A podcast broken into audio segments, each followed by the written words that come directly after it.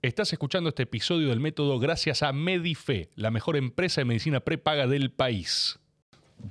Vamos a empezar a, grabar y ya hay aire en este fabuloso encuentro como cada domingo. Esta vez tenemos un método, es un método especial, ¿eh? me parece que es un método particular porque vamos a empezar a explorar algunos eh, campos del conocimiento, si se quiere, eh, al que le teníamos ganas hace un tiempo. Estoy con Osvaldo Carnival. ¿Cómo estás? Muy bien, muy bien acá, Tomás. Muy bien. Mira, yo, yo creo que tengo que hacer las veces de, de cierta presentación, ¿no? Para, al menos me imagino para alguna parte importante del público, porque vos sos uno de los más grandes exponentes eh, de eh, las congregaciones evangélicas de la Argentina, ¿no? Bueno, no quiero que nadie se ofenda, pero hace muchos años que vengo en el Evangelio, eh, predicando y pastoreando particularmente una congregación de, de mucha gente.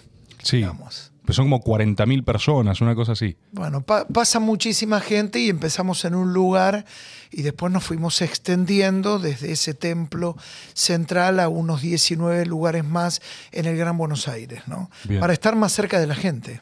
Bien. O sea, pero si yo digo algo así como que vos serías el jefe de los evangélicos en la Argentina, No, no, no. ¿No es preciso? No, no, no es preciso y aparte no, no se tiene jefe. Es decir, acá no hay papa. Lo veo el papa que está por ahí. está- ah, es verdad, va, vamos Sí, a traerlo. sí, vamos a traerlo. Claro, bueno. Para hacer no- conflicto interreligioso desde, desde el principio. No, en realidad no tenemos papas, es decir, no tenemos una autoridad máxima, sino que es una cosa bastante horizontal y eso es lo que favorece el crecimiento. Y por eso encontrás una diversidad como un gran abanico tan amplio que podés encontrar un cantante, digo, en la exponencia de, la gente que asiste, un cantante de, de cumbia, eh, el primer bailarín del Colón, y, y es tan variado las miradas políticas, culturales, sociales, porque lo evangélico o el evangelio, mejor dicho, atraviesa toda la sociedad. En, cualquiera de las culturas donde se da, ¿no? Tiene muchísima particularidad. Luego las iglesias sí se organizan por administraciones para tener un orden, un acompañamiento, las presentaciones, llamémosle de alguna manera, y un perfil administrativo que tiene que ser auditado eh, justamente porque lo amerita la vocación que uno emprende, ¿no? Para que tenga, la integridad se basa justamente en la credibilidad. Y para que haya credibilidad tiene que haber confianza. Entonces empezás a construir algo que eso hay que auditarlo. Hay que ser y, y parecer, ¿no? Sí, sí, sí, te Las sigo. dos cosas. Te sigo. Y, y tengo muchísimas preguntas. muchísimas. eh, porque me interesa, me interesa el mundo religioso y me interesa también eh, la articulación política del mundo religioso. Eh, Entendiendo política como en su componente más gregario, más de organizar personas eh, para obtener fines, ni siquiera digo con tintes necesariamente ideológicos, aunque creo que también puede tenerlos. Eh, bueno, ya con lo primero que me dijiste, significa que de mínima no es. eh, no tengo tres preguntas como con el jefe de los mini super. No es una cosa que tenga que hacer, sino que es, es más amplio. ¿sí? Ah, Es así. Así que vamos a aprovecharlo. Eh, de- como historia personal, porque me interesa también uno cómo llega a ser pastor. Vos siempre quisiste, o sea, vos de chico querías ser pastor, te preguntaba qué querías ser cuando sea grande y vos decías, no, quiero predicar el evangelio, por ejemplo. No, yo ni sabía que existía el tema pastor. Es decir, tenía una referencia al ser católico, como la gran mayoría en Argentina, eh, y tomé los votos de la confirmación y demás, fui a una iglesia y escuela católica, pero de repente me predicaron, como decimos, me hablaron de Jesús en una plaza. Ese fue un misionero, es decir, el misionero es un pastor que va de un país a otro. Y este había venido, como hay muchos ingleses que vinieron a la Argentina, de Noruega, de Suecia, este vino de Estados Unidos. Y en una plaza que se llama Islas Malvinas, está dentro del barrio Catalina Sur, detrás del Hospital Argerich, dentro de la Boca. Sí. Yo nací en Magallanes, a dos cuadras de Caminito. Ahí bien, bien en el corazón de la boca.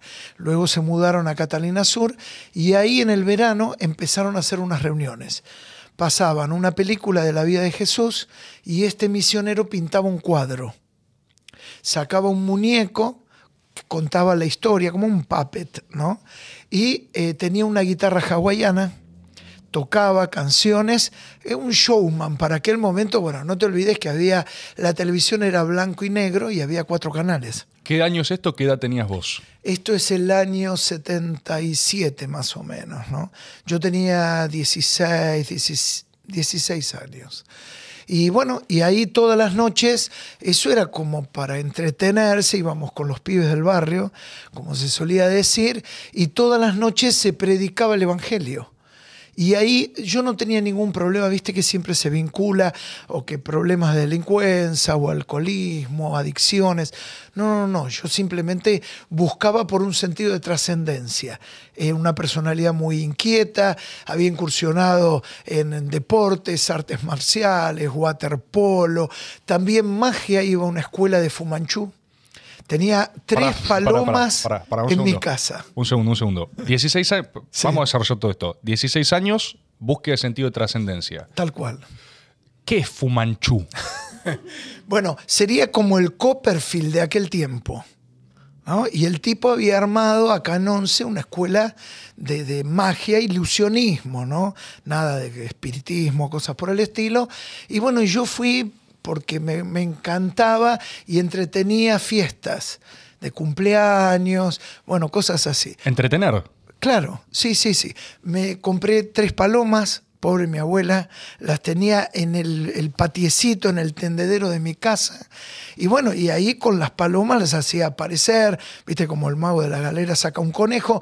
Bueno, yo sacaba de algunos lugares, no voy a revelar secreto, la paloma, ¿no? Ok. Y, Tenías tres palomas ahí que tenía que bancarse los espectáculos y... Bueno, estaban en una jaula en el tendedero de, de la casa donde yo vivía. Pero mis viejos lo tomaron esto como quizás eh, una cosa más en mi vida, porque yo escuché el Evangelio y me empecé a compenetrar. Claro, para mí el Cristo siempre estuvo en una cruz, crucificado, en mi cultura católica. Yo decía, pobre, si Él no se pudo bajar de la cruz, no hizo algo por Él, ¿qué va a hacer por mí? Y de repente me dijeron, mira Osvaldo, sí, murió en la cruz, pero el tercer día resucitó y Él quiere ser tu amigo. Y ahí como que me pegó porque yo sé lo que es ser un amigo. Es el que te banca, el que lo llamas 3 de la mañana, sale corriendo, es el que te tira una soga siempre. Yo dije, Jesús, mi amigo. Sí, sí, sí, él puede ser tu amigo. Y yo dije, bueno, yo, yo lo quiero conocer. ¿Cómo, se hace para conocer a Jesús? ¿no? Y lo que tenía interiormente es un gran vacío. Luis Pascal, filósofo, físico, que lo estudiamos en la secundaria, él dijo que el corazón del hombre tiene un hueco con la forma de Dios. Es como el tipo, viste, que hace esos rompecabezas de miles de piezas y el encastre es único, irrepetible y perfecto. Eso es lo que pasa con el corazón. Y yo me daba cuenta que tenía un vacío, que no lo podía llenar nada. Después descubrí que el alma es mucho más grande que todo lo que esta vida te puede dar. Por eso en aquella cosa que te enganchas, siempre buscas un poquito más porque no te llegas a llenar y a satisfacer. Y de repente Jesús llenó mi corazón.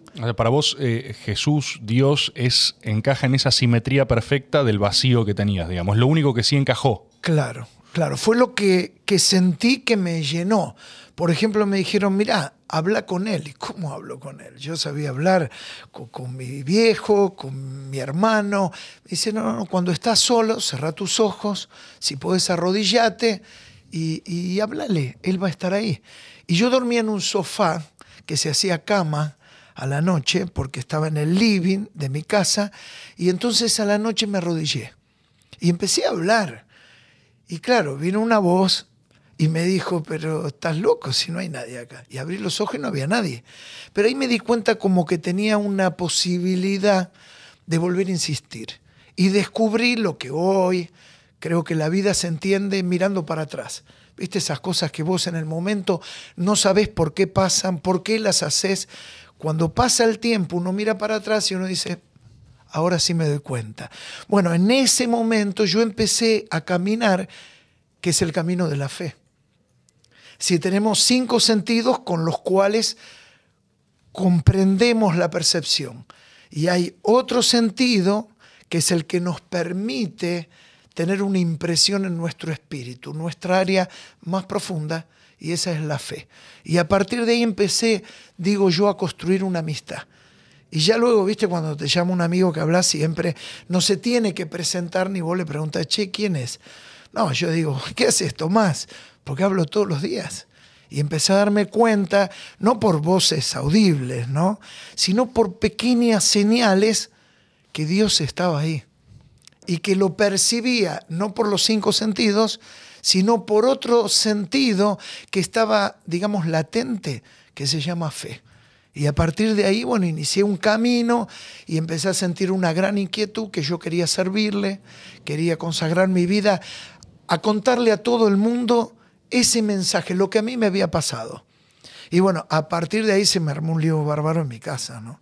Porque mi mamá con mi papá laburaban desde las 5 de la mañana mi viejo, a las 6 mi vieja, y claro, ellos tenían el gran sueño, como hace muchos años pasaba, de su hijo doctor. Y yo estaba preparándome para la facultad de medicina. Y de repente les salgo con que quiero ir al seminario. Bueno, llegó un momento, una crisis terrible, me dicen, bueno, te vas a tener que ir de, de la casa. Y la verdad, Tomás, a mí no me importaba nada yo tenía un, fuego en el corazón y yo dije, no importa, ¿a dónde voy a vivir? ¿Qué voy a hacer? Yo quiero seguir a este que me enamoró, que enamoró mi corazón y se lo quiero contar a todo el mundo. Me acuerdo que me metí a la escuela primaria donde estudié y fui a la oficina del cura. Y lo quise convertir al cura, un italiano, y claro, un hombre eh, bueno, de muchos años, me dijo, mijito, ¿dónde te has metido? Era un, español, ¿no? ¿Dónde te has metido? Se había dado cuenta que algo me había pasado y lo que me había pasado que había conocido a Jesús. Perdón, en todo esto, ¿no hay algo de te volviste loco? muchísimo, muchísimo. Claro que sí. Bueno, pasa cuando uno se enamora, ¿no? Viste, a veces uno dice, ¿qué le viste? Porque solo lo siente el que se enamoró. Sí. Y a veces uno dice, bueno, le cambió la vida, el tipo no tenía tiempo para nada, pero ahora tiene tiempo. ¿Y quién se ganó eh, eh, esa película? El amor. Porque cuando uno se enamora siempre tiene tiempo para estar con la persona que uno ama. Y esto me pasó con Jesús. Y esto se vive, ¿viste? Digo yo, vos a un caballo lo llevas hasta la orilla de un río, pero no lo podés obligar a tomar agua. Esta es una experiencia personal, que uno con respeto le dice, mira, esto me pasó a mí.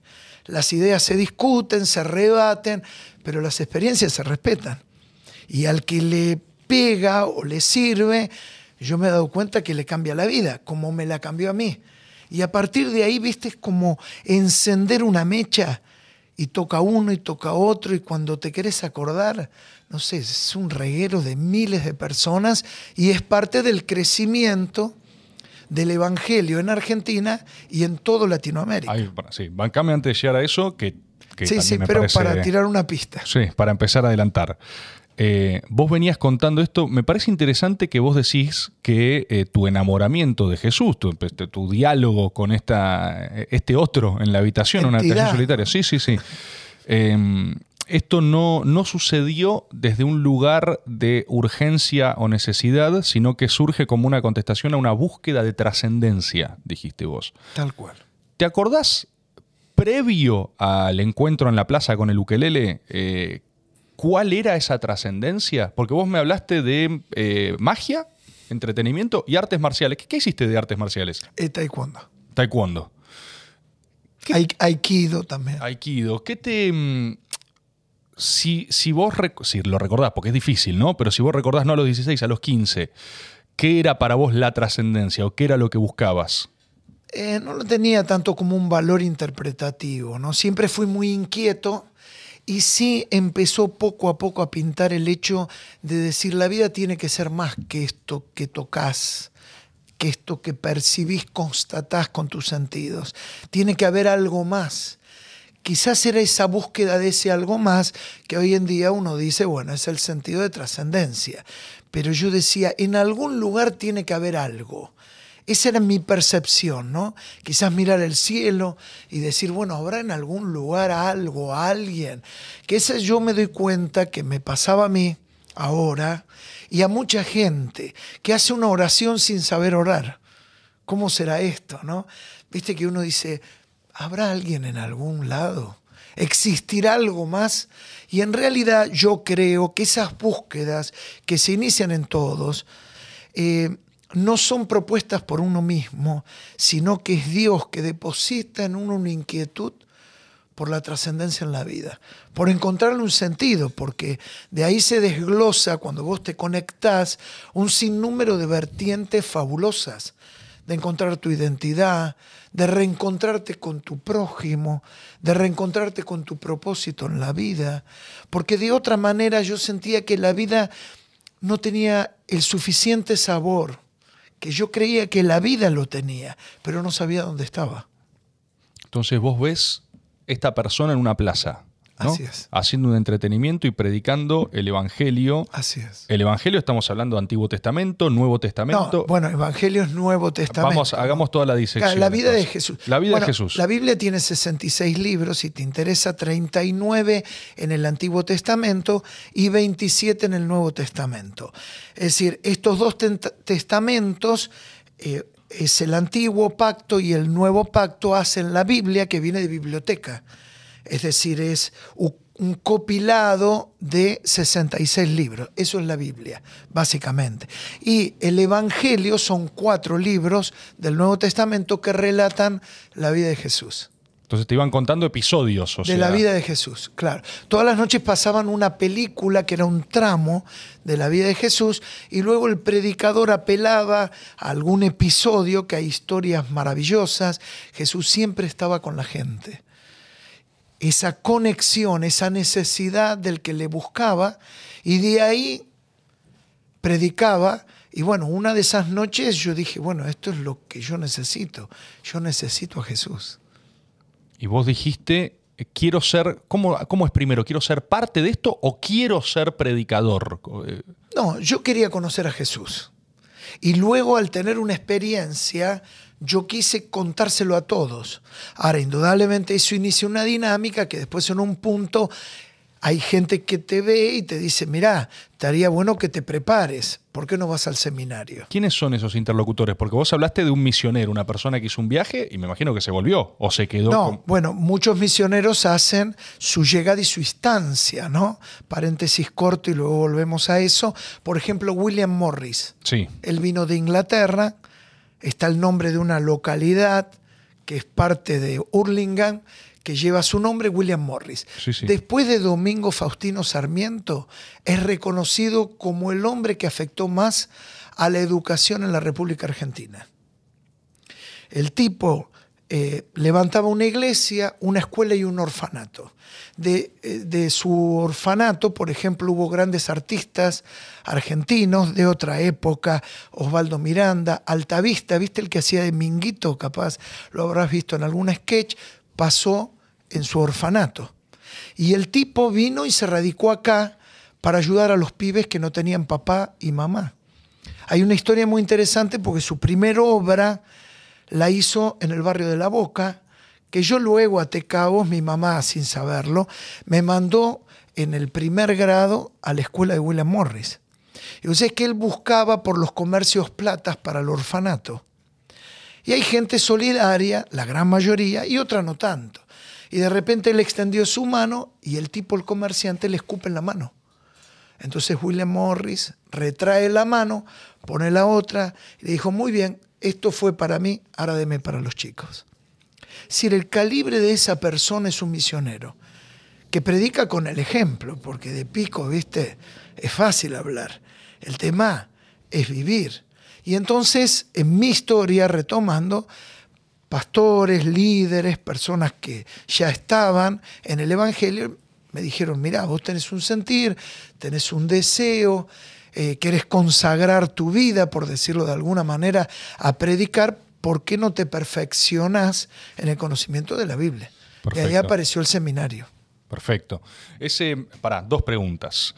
La primera, cuando vos agarrás y decís, yo tengo una experiencia, ¿no? Coincido absolutamente con tu descripción. La experiencia se respeta, en todo caso se comunica y la gente que saque sus propias conclusiones. Tal cual. Tu experiencia, eh, porque la, la entendí quizás en términos como más gruesos o más abstractos, pero hubo un episodio, o sea, hubo un día que vos estás ahí rezando y te contesta un chabón en la habitación y decís, uh, ¿está pasando? O sea, ¿acá está Jesús o es más un proceso, es más poroso? Para entender la experiencia, el hito que vos decís, uh, eh, bueno. Hubo algo que me marcó, no condicionaba mi caminar, pero me sacudió. Yo iba con un amigo al Club Gimnasia Esgrima, en la sede del Central, y íbamos siempre. De repente una vez no voy y mi amigo regresa con el colectivo 168 y en la parada él baja y arranca el colectivo y él cae con este costado, pega con el cordón. Queda inconsciente. Claro, yo me entero en el barrio porque yo vivía en el piso 8 y él vivía en el noveno y éramos muy amigos.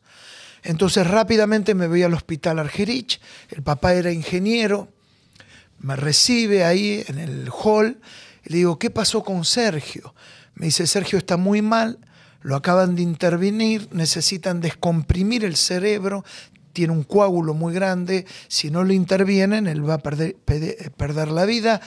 Y bueno, es reservado el diagnóstico. Y yo me acuerdo que me fui con un dolor muy profundo y me fui para el lado de la iglesia que era en la calle Necochea, una calle donde había muchas cantinas en la boca. Y yo, casualidad de las casualidades, luego empecé a entender que muchas casualidades no eran tales, sino que siempre hay un propósito y una providencia divina, lo veo al pastor. Esto era la mañana. Y entonces lo saludo, me dice, hola Osvaldo, ¿cómo estás? Y, le digo, muy mal, ¿qué te pasa? Mi amigo Sergio, y le cuento el episodio, y él necesita un milagro. Entonces me dice, mira, si vos querés podemos orar. Si ¿usted cree que Dios puede hacer un milagro? Sí, Jesús puede hacer milagro. Yo dije, bueno, como todo, perdido por perdido, hicimos una oración.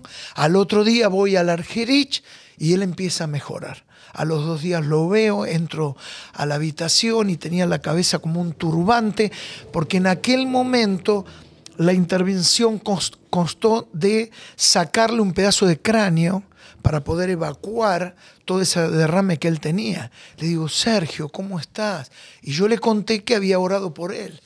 Y el padre mismo, un hombre ateo, ingeniero, muy racional, él me dijo, mira, no sé qué pasó, pero algo pasó. Y a partir de ahí al año a él le tenían que poner una placa de platino, porque el hueso no iba a crecer con la edad que él tenía porque le iba a quedar un hueco con el riesgo que eso implicaba. Claro, y a lo largo del año con Sergio empezamos a orar y el hueso de manera no esperada comenzó a crecer, a crecer, a cerrarse. Hoy en día Sergio siguió estudiando medicina, se recibió de médico, yo entré al seminario, pero eso me marcó porque para mí fue lo que decimos un testimonio. Es decir, fue como, como una línea del cielo que que a mí me hizo sentir, ahí está Jesús. Él escucha la oración. Y eso como que me afirmó en la fe. Son pequeñas señales, ¿viste? Como la estrella de Belén en Navidad que guió a aquellos magos donde estaba el pesebre. Bueno, en la vida uno tiene señales y uno tiene que saber leer las señales de la vida. Y esa fue una de las más fuertes, como que vos... Y fue inicial. Después tuve cantidad y luego cuando me tocó predicar, constantemente oramos por milagros, por sanidad. Y esa aproximación. Sí. Porque vos venís con una vocación de trascendencia. Yo trascendencia quizás lo estamos interpretando diferente. Yo imagino lo que queda fuera de uno, ¿no? O sea, trascenderse capaz a uno mismo, residir en otros, tener un impacto en el mundo, o sea, que, que, que que el testimonio por la vida no sea en vano, quizás hay como una idea de utilidad, de propósito. Y, un poquito más grande porque también es de plenitud, de sentirme lleno. Es decir, todos en la vida buscamos algo que nos pueda dar una gratificación. Es decir, todos en la vida, en el mundo de las redes, buscamos un like. Lo que buscamos es ser amado. Yo ahora acabo de ser abuelo y claro, y me doy cuenta los intereses que tiene un nene Por eso Jesús habla tanto de- del nene. Al nene no le importa si la zapatillita es Adidas o Nike, si tiene una camisita Versace. Yo me doy cuenta que luego entramos a otro mundo donde creemos que las cosas pasan por el otro lado y entramos en una carrera de una búsqueda por encontrar algo que nos llene acá.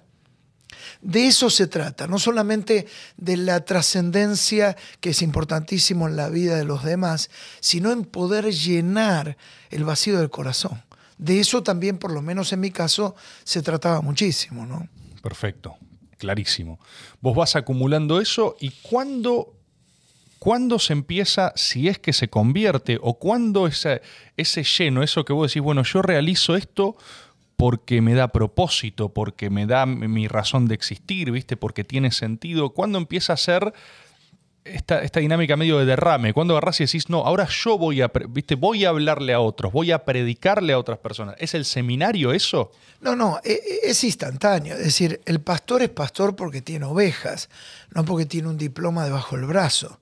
Es decir, no puedes ser pastor y no tener a alguien que te siga y que lo estés pastoreando. ¿Quién fue la primera persona? Si existió una. un- eh, vos dijiste oveja. Hay una primera oveja. Vino alguien y dijo, "Bah". Sí, más o menos. ¿Quién? ¿Cómo fue esa primera persona Me que.? dijo, Osvaldo. Osvaldo. Pero es muy loco porque ahí tenés una relación de reciprocidad. El otro te pone también en ese lugar. Desde ya, claro. Bueno, inmediatamente uno empieza del día cero a compartir tu sentir, a hacer de alguna manera bien a la gente. Pero luego cuando empecé la congregación que actualmente estoy eh, pastoreando, empezamos en lo que se llama la plazoleta de primera junta, esto es Rivadavia 5400, enfrente al mercado del progreso. Bien. No sé si más o Sí, menos sí, sí. te ubicas. Ahí terminaba el subte en primera junta, la línea A. Hay una pequeña plazoleta. Ahí empecé a predicar con otro amigo todas las noches durante cinco meses. Pará. ¿Qué edad tenías? Ahí tenía eh, 20 años. Ok. 20. ¿Cómo es esa conversación? Vos hablás con un amigo tuyo y le decís, che, vamos a la plaza a hablar en voz alta, ¿es así? No, no, no. No, bueno, yo ahí estaba terminando el seminario y la iglesia donde yo iba en la boca, el pastor me acompañó, me apoyó en esto de comenzar una nueva congregación. Es decir, la iglesia empezó a hacer una actividad misionera en otra zona, en otro barrio. Esa iglesia ya es, no- todavía no quiero entrar de lleno a esto, pero para orientarme, ¿es eh, católica o ya es evangélica? Es evangélica. Ya es evangélica. Claro, ahí es donde yo escucho. Y ahí, con una eh, mesa que era de esta iglesia, yo te había dicho que esta iglesia había sido antes una cantina y tenía residual algunas mesas. Y yo le corté las cuatro patas hice una plataforma. Y tenía dos elementos de iluminación, te vas a reír. Dos pies de ventilador con dos palos de escoba y dos lamparitas. Y ahí al aire libre poníamos 168 sillas. Empezamos a alquilar una habitación en el primer piso del Mercado del Progreso. Y todos los días bajábamos 168 sillas, cruzábamos Rosario, hay una calle muy importante. ¿Y por qué vos dirás 168 sillas? Claro, las tenía que subir y bajar, no me olvido más. Y ahí comencé la primera vez a predicar. Predicamos, cantamos, el compañero que estaba conmigo también eh, me, me ayudó. Pero así literal, o sea, vamos a la plaza y Sí, hablamos. Y hablamos. Para nadie. Para nadie, tal cual. Pero la gente empieza a venir. ¿Y no era mejor arrancar de a cinco sillas en vez de a 168? Eh, puede ser, pero ahí entra un poco como el sueño y la fe. ¿no? Querían un escenario más grande, o sea, co- Y copar sí, más. si yo lo hubiera tenido, no te quepa la menor duda. Pero mirá lo que pasó con esto que vos decías, la primera ovejita, que una mujer con su nene, a una cuadra y media de este lugar están las vías del Sarmiento, la estación de tren Caballito. Había una mujer, Olga, con su nene Javier, parada en las vías del tren, esperando que el tren pase para quitarse la vida. Y de repente el nene ¿Con el pibe? con el pibe. Pues es una locura total, digamos. O sea, no solo suicida, es. eh, Bueno, pero vos sabés que esto es una constante, que, que todos los días hay gente que hace locuras, de una, de otra manera, llámese porque no encuentra propósito, porque no tiene sentido, por infinidad de cosas. Estaban ahí y escucha la música que salía del lugar donde nosotros estábamos. Lo tira el nene a la mamá y el nene se desprende y empieza a correr por la calle Rojas, cruza Rivadavia y se sienta en la primera fila. Corre a Dios. Corre. No sé, uno a veces no sabe. Estas cosas a veces después te das cuenta. Ese fue el primero, no puedo decir el primero, es en la historia es increíble. Así es. La primera noche. La mamá va detrás, se sientan adelante y siempre que uno termina la predicación hace un llamado a las personas que quieren voluntariamente entregar su vida a Jesús. Uno cree que es un acto de la voluntad. Es decir, se dice que el corazón tiene un picaporte del lado de adentro y que vos tenés la autoridad. Es el famoso libre albedrío. Libre albedrío, exacto. No, no podés meterte ahí. es que no lo hace Dios. Es esto que yo te decía del caballo que llevas a la orilla, pero no lo puedes obligar a tomar agua. Sí, sí. Y ese día ellos aceptaron a Jesús. Y mira lo loco, porque 20 años van a pasar y yo voy a volver a hacer una reunión, tres cuadras más, pero en la cancha de ferro, pero con 20.000 personas celebrando el aniversario número 20 de ese día, de ese inicio pero ya con 20.000 personas. Es ese poder multiplicador que uno dice, ¿qué hay acá? ¿No? A veces hay gente, me acuerdo, hace muchos años vino el Buenos Aires Herald a hacer una nota y decía, ¿qué hay detrás de esto? ¿Cómo crecen ustedes? ¿Cómo se multiplican más que los piojos? Una vez el, el jefe de la escuela de, de cadetes de la policía de la provincia le dijo así a un policía, porque claro, ya 100 cadetes habían aceptado a Jesús. Está- ¿Están predicando a policías? Bueno, esto hace muchos años. Actualmente estamos teniendo una capellanía también, pero en la escuela de cadetes de la ciudad. Después, si quieres, te cuento. Sí, sí, guardémoslo. Todo por algún lado, Sí, todo sí. una historia.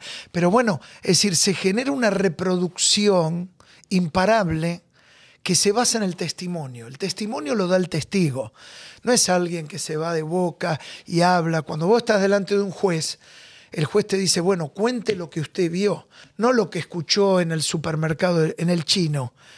Si usted no vio, no puede ser testigo. Y esto es lo que pasa con el Evangelio. Decir, el tipo que recibe un milagro, que se sana de algo, el que deja las drogas, el que se reencuentra con su familia, el que le da vuelta la vida al Evangelio, ese no lo podés callar. No, es que, eh, bueno, Nietzsche decía que quien tiene por qué vivir soporta cualquier cómo. Tal cual. Eh, no hay. No, hay- no sé si hay algo más poderoso que un propósito. Si uno logra articular un propósito y después hacerlo funcional. En el medio hay un montón de problemas también, ¿no? Pero a mí, por lo pronto, me fascina lo elemental de la premisa. O sea, literalmente fueron a una plaza a hablar. Así arrancaron. Así es. Así se predica el Evangelio.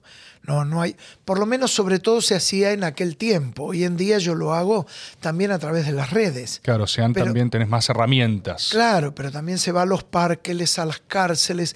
El 50% de la población carcelaria es evangélica. Yo he tenido la oportunidad, y algún día, Tomás, si querés, vamos juntos, una experiencia única, ver que las rejas se van cerrando y que vos te vas quedando adentro. Y Sí, yo he ido en su momento al penal de Devoto, al Ah, Centro. Universitario de Devoto. Eh, no sabía que el 50% de la población carcelaria es evangélica. Así es. El jefe del servicio penitenciario en una oportunidad en la provincia Sí. me dijo, yo tengo tres patas para trabajar con los internos. La universidad, los las escuelas de oficio y la iglesia evangélica. Ustedes pacifican las cárceles. Y, y yo prediqué, por ejemplo, en Olmos, esa cárcel de más de 3.000 internos, súper poblada, y claro, había más de mil, eran 1.500 pibes que estaban conmigo. Y vos lo veías. Yo decía, ¿qué hago acá? Pero yo sé qué hago acá. Yo vengo a predicar a Jesús. Si no fuera así, nunca hubiera entrado a lugares que nunca me hubiera imaginado. Ya, llámese cárceles, lugares increíbles para llevarle a alguien el mensaje de Jesús. Buenísimo. Ahí eh, te- te- tengo como, como bloques, ¿viste? En la cabeza, como segmentos. Porque me contaste un poco la, esta primera fase. Eh, tengo muchas dudas de índole teórico históricas, si se quiere, eh, para, para ubicar medio de historia de historia de las religiones también. ¿Qué el evangelismo es un desprendimiento protestante? Es Tal cual. ok. En el 1517 se produce ese cisma con Martín Lutero. Que es Lutero, sí. Claro, que el tipo hay cosas básicamente que no, no, no se banca, eh, de, de la burocracia, del establishment de aquel momento. Una de esas cosas es la salvación por fe y no por obras. Era la época de las indulgencias, el tipo que compraba eh, indulgencias, certificados, se aseguraba un lugar en el cielo. Entonces él va a clavar esas 95 tesis ¿no? Y a partir de ahí lo persiguen y se produce esa división. En ese árbol de desprendimiento, bueno, hay un montón de ramas, así como hay en la Iglesia Católica, franciscanos, salesianos, jesuitas, dentro del mundo evangélico moderno están pentecostales, bautistas, anglicanos, metodistas, Ah, anglicano es evangélico también. claro. Bueno, un poquito más atrás, es la iglesia oficial de Inglaterra. Claro. ¿no? Sí, Pero sí. también se sesiona a partir de Martín Lutero. Bien. ¿Cuál sería, cuál es, si uno tuviera que decir entonces, el núcleo irreductible de lo evangélico? Porque vos tenés discusiones entre medio, o sea, tenés discusiones, esto no es católico, es evangélico. ¿Qué es? Correcto. Bueno, eh, la mayoría de las doctrinas son las mismas, la base. Luego va variando por algo que se denomina, te meto para confundirte un poco más otro elemento, lo carismático. Hay iglesias católicas carismáticas. Todo el mundo carismático tiene que ver con el Espíritu Santo. Para, para. Eh, Por eso ahí te confundo un poquito más. el- ¿Carismático en sentido literal? O sea, Bueno, carisma es una palabra del griego que significa don, para, para orientarte. Tiene que ver con el Espíritu Santo. Creemos en Dios Padre, Hijo y Espíritu Santo como la Iglesia Católica. sí. El Padre está en el cielo, el Hijo está a la diestra, y yo pregunté inmediatamente, ¿y el Espíritu Santo es el que está en nuestro medio? Es el que toca el corazón de Tomás, es el que tocó el corazón de Osvaldo, es el que inició en mí una búsqueda. Y hay muchos católicos carismáticos que creen en sanidad, que hablan en otras lenguas, que, que tienen experiencias donde de alguna manera en su naturalidad experimentan a Dios. ¿Es más performático? Eh, ay, ¿qué sería performático dentro de este Y porque, a ver, esquema, ¿no? es, es intuitiva mi aproximación a lo que estás contando, Sí. pero si eh, eh, los dos parecen más estáticos, es como que vos decís, Dios está en el cielo, el hijo ya lo viste, y el otro, y bueno, este es más fluido, es más loco, te pasa sí, adentro, te pasa Claro, afuera. porque vos imagínate, termina la ceremonia nuestra, le decimos culto, porque viene de la misma raíz etimológica que cultivar. Entonces uno va al culto a cultivar la vida espiritual. Vas al gimnasio, cultivas el físico. Vas a la universidad, cultivas el intelecto. Y a veces uno descuida el eje central de la vida, que es eso de la percepción, la conciencia. Unos dicen que el lugar donde habita el espíritu es ese ser más íntimo. Bueno, cuando uno va al servicio, va al culto, a cultivar la vida espiritual. Y en esa actividad hay personas que tienen experiencias, ¿no? Que, que sienten a Dios. Claro, es muy difícil. ¿Cómo sentir a Dios? Yo no te lo puedo explicar. ¿no? Porque eso es una experiencia que uno tiene. Hay gente que recibe un milagro. Hay gente que de repente vino con un tumor. ¿Viste? Yo tengo infinidad de, de casos de gente que no tiene historia con la fe, con la religión, y de repente viene, pues vos viste cómo es. Cuando uno está bien es Dios, Gardel, Maradona, pero cuando uno está mal, uno empieza a levantar los ojos al cielo y dice, ay Dios mío, Sí, en las malas rezan todos. pero, y no está mal. Viste, yo digo, es como el imán que uno pone, no sé si tenés en la heladera algunos imán. Algún imancito ahí, sí. ¿Viste? El- la pizza, el delivery, la empanada, y hay a veces de plomero. Y a veces yo digo, tiene que estar el imán de Dios. Porque cuando vas al plomero? Y bueno, cuando de repente se te pinchó un caño. Pues ¿y dónde está? Es un service de emergencias, digamos. De... Bueno, es que Dios es así. Si yo fuera Dios, bueno, yo qué diría, "Ja, ahora venís con el caballo cansado, sin vergüenza. Pero Dios no es así. Es más Antiguo Testamento eso, un poco que el Dios dice, ah, ahora me venís a buscar, sí. Va a llover fuego. Ahora te todo". quedás afuera. Bueno, eso es la misericordia. Te veo bien, ¿eh, Tomás? No, que me interesa, eh, pero tengo mucho más todavía. Nue- Nuevo Testamento es la Sí. gracia, es la misericordia. Es la otra mejilla. Sí. Son las paradojas. Paradoja es un recurso literario que son aparentes contradicciones. Es dando como se recibe. El último va a ser el primero. Sí, sí, sí. El lavado de pies. ¿Viste? Los discípulos. No, el pecador arrepentido también. Habrá más festejo en el cielo por un pecador arrepentido que por 99 que no precisen arrepentimiento, Eh, todo eso. Muy bien. Estoy para pastor, ¿eh? Estoy para... No, no sé, pero vas bien, ¿eh? Va- va- te veo bien, ¿eh? Pará. eh, yo te sigo, voy, voy ordenando esto que decís vos de la, de la gracia. Entiendo un componente más dinámico ahí. eh, y me parece, a ver, ¿no hay una cosa más de show? Eh, lo puede haber el que lo hace. Por lo menos de mi parte, y es lo que yo creo la mayoría de la gente que hace lo que hace con integridad, eh, no lo hay. Uno puede ir al servicio, ¿viste? Ya cuando una persona está puesta así, ya te das cuenta que su postura marca su actitud. La actitud antecede a todos los actos de la persona. Entonces el tipo está cerrado, está atrás, ¿no? Y hay gente que va así, y dice, esto es todo un show, esto, hasta que de repente le pasó a él. Yo conozco mucha gente que dice, acá te sacan la guita, eh, otro tema para hablar después la plata, eh, esto está todo armado. Te voy a contar algo total. Pero, por ejemplo, al primer año de estar ya en la congregación, fuimos al Parque Chacabuco, esquina Asamblea y Emilio Mitre. Y ahí hicimos reuniones también al aire libre, una pequeña plataforma y a predicar. Estuvimos 30 días. Fuimos unas 15 personas más o menos y volvimos más de 350 de personas que aceptaron a Jesús. Todas las noches había más de mil personas. Y mucha gente recibía milagros, recibía emplomaduras de dientes. Y había gente que se caía, se desvanecía sin que nadie la toque. En un momento vinieron cinco patrulleros habían hecho una denuncia por desmayos en masa. Yo sé que esto te va a volar la cabeza. Desmayos en masa. Claro, creían que yo tenía algo formol. Pero vos estabas ahí, o sea, vos estabas Claro, haciendo eso y la gente se desmayaba. Cuando orábamos. Gente que por Entraban en primera trance, como... vez venía por primera vez. No tenía historia. Y en el momento de la oración se desvanecía.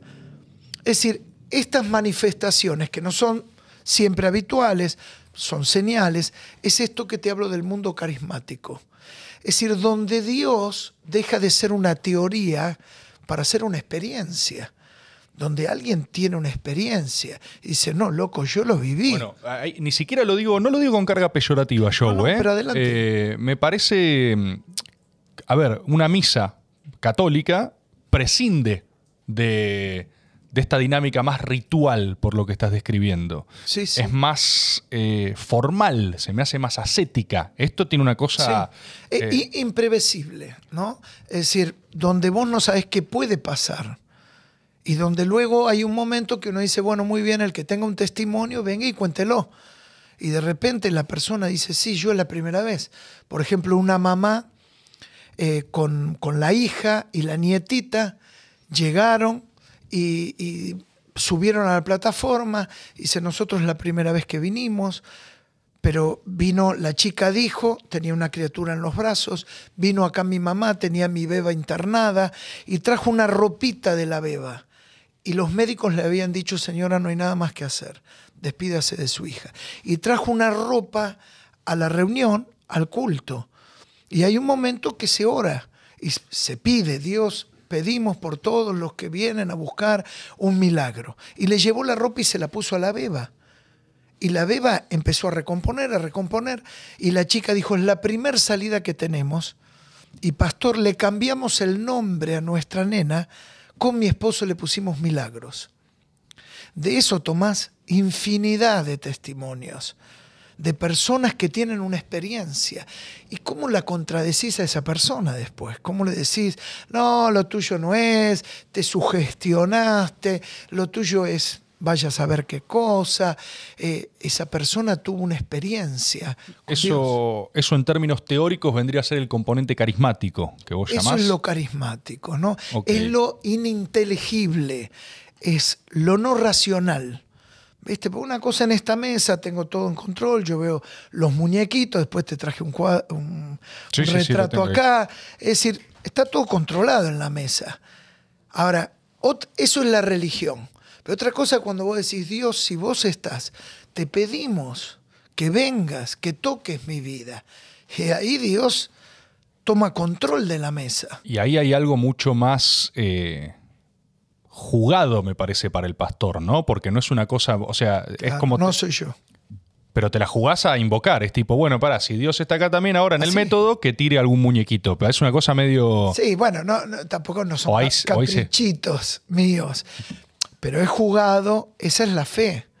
Pero en realidad, vos sabés que me pasó, mira, vos lo decís, eh, dos cosas. Una me acuerdo en una oportunidad me traen una persona, tenía todo el pecho acá eh, con gasas, eh, eh, muy mal. Me dicen, está con un cáncer. Y yo me sentí totalmente, aunque escuché y vi tantos testimonios, intimidado en mi pensamiento. Vos no podés jugar con la vida de la persona.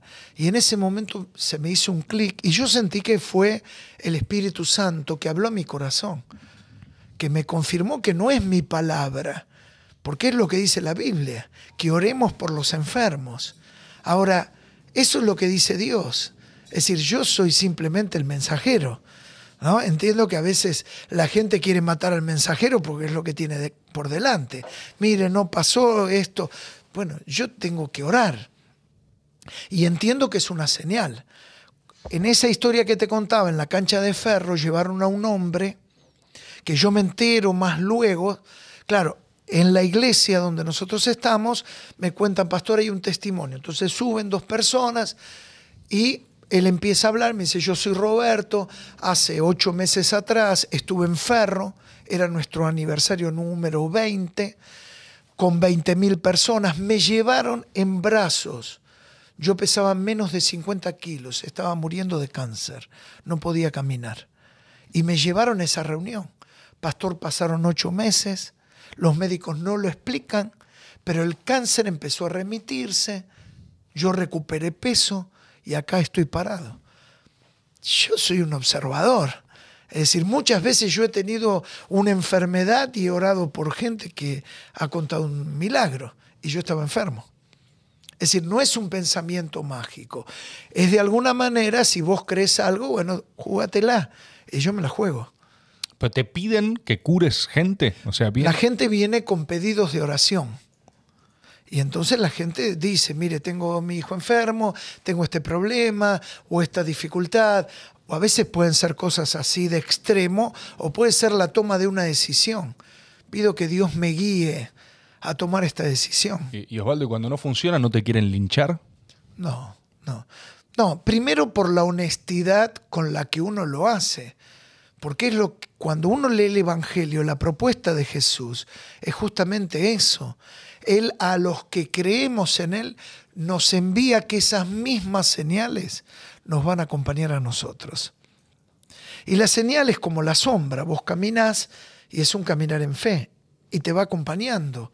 Y uno va notando y se produce eso que te decía que es el testimonio. Y luego el tipo va al trabajo. Estuvimos hace unos días el viernes, ¿no? En, Independiente. Y ahí charlando con Lucas Romero, él es el capitán, un chico creyente de Independiente, contando su testimonio y varios otros chicos, Marcone, que también es muy creyente. Claro, y cada uno va a su lugar. El que es policía, el jugador de fútbol, y dice, mira, yo un día estuve así, le pedí a Dios. ¿A qué Dios? ¿Dónde está? No, no, no, está acá. Está ahora. Si vos le pedís, Él te puede escuchar. Hay una... Mm, metodológicamente hay como una descentralización del milagro, ¿no? Porque... Maravillosamente explicado. Eh, gracias. Siento que ahora le caigo bien a Dios también con. Ah, no sé, a Dios. Eh, yo no sos un mensajero, ya lo dijiste. Ahora no, ahora no, no, no bajes. Eh, yo sigo tratando como de reconstruir la parte más teórica para entender, ¿eh? Sí, sí, sí. Porque también a mí me gusta mucho, a mí me gusta mucho eh, Weber, ¿viste? Ah, sí. Y él tiene todo un análisis al respecto de cómo el protestantismo fue una ideología, perdón, fue una religión más afín al eh, proceso de acumulación del capitalismo. Es decir, que en el protestantismo el capitalismo encontró una manera no culposa, para decirlo mal y, pronto, de hacer guita. ¿no? Vos tenías un, catolicismo eh, que tenía toda una serie de prédicas más de... Mm, de pobreza. De pobreza, y de repente eh, el protestantismo, de donde entiendo eh, los evangelistas... son parte. Son parte viene con una lógica mucho más, el problema no es hacer guita, o sea, no, es, no está todo consagrado a una vida ulterior, sino que la haces ahora, tenés familia también, ¿no? Como todo eso. Eh, te quería preguntar de esa relación al respecto de eh, capital-religión, por ejemplo, y si el evangelismo también se inscribe como en esa asociación. Claro, yo te cuento lo que leo en el Evangelio, luego vos lo podés interpretar ideológicamente, pero básicamente yo noté una gran diferencia al poder entrar en la iglesia evangélica, interpretar que la pobreza es una maldición, no es nada deseado para nadie y que por medio del propósito que vos tan bien describiste, cuando vos te reencontrás con Dios, primero te reencontrás con vos mismo y descubrís tu identidad. ¿Para qué estoy en esta vida? Y te empezás a conectar con tus talentos y con tus capacidades y empezás a describir y a descubrir qué tengo y qué no tengo porque nada peor en la vida, y a veces la manipulación de los pensamientos, de los mecanismos, nos hacen parar siempre del lado de lo que nos falta. Y yo descubrí que el gran secreto de la vida es pararte del lado de lo que tenés. Y el Evangelio, cuando descubrís tu identidad, te empodera en descubrir lo que vos tenés. Hay una parábola de los talentos en el Evangelio. Tú decís, bueno, ¿yo qué sé hacer? Sé tocar la guitarra. ¿Yo qué sé hacer? Soy bueno para las matemáticas. Y te da ese deseo de querer progresar y te desprende de esa culpabilidad engañosa, manipuladora que te tira para abajo, equivocada, que no está en el Evangelio y que te permite crecerte. El problema no es la plata, el problema es quién sirve a quién.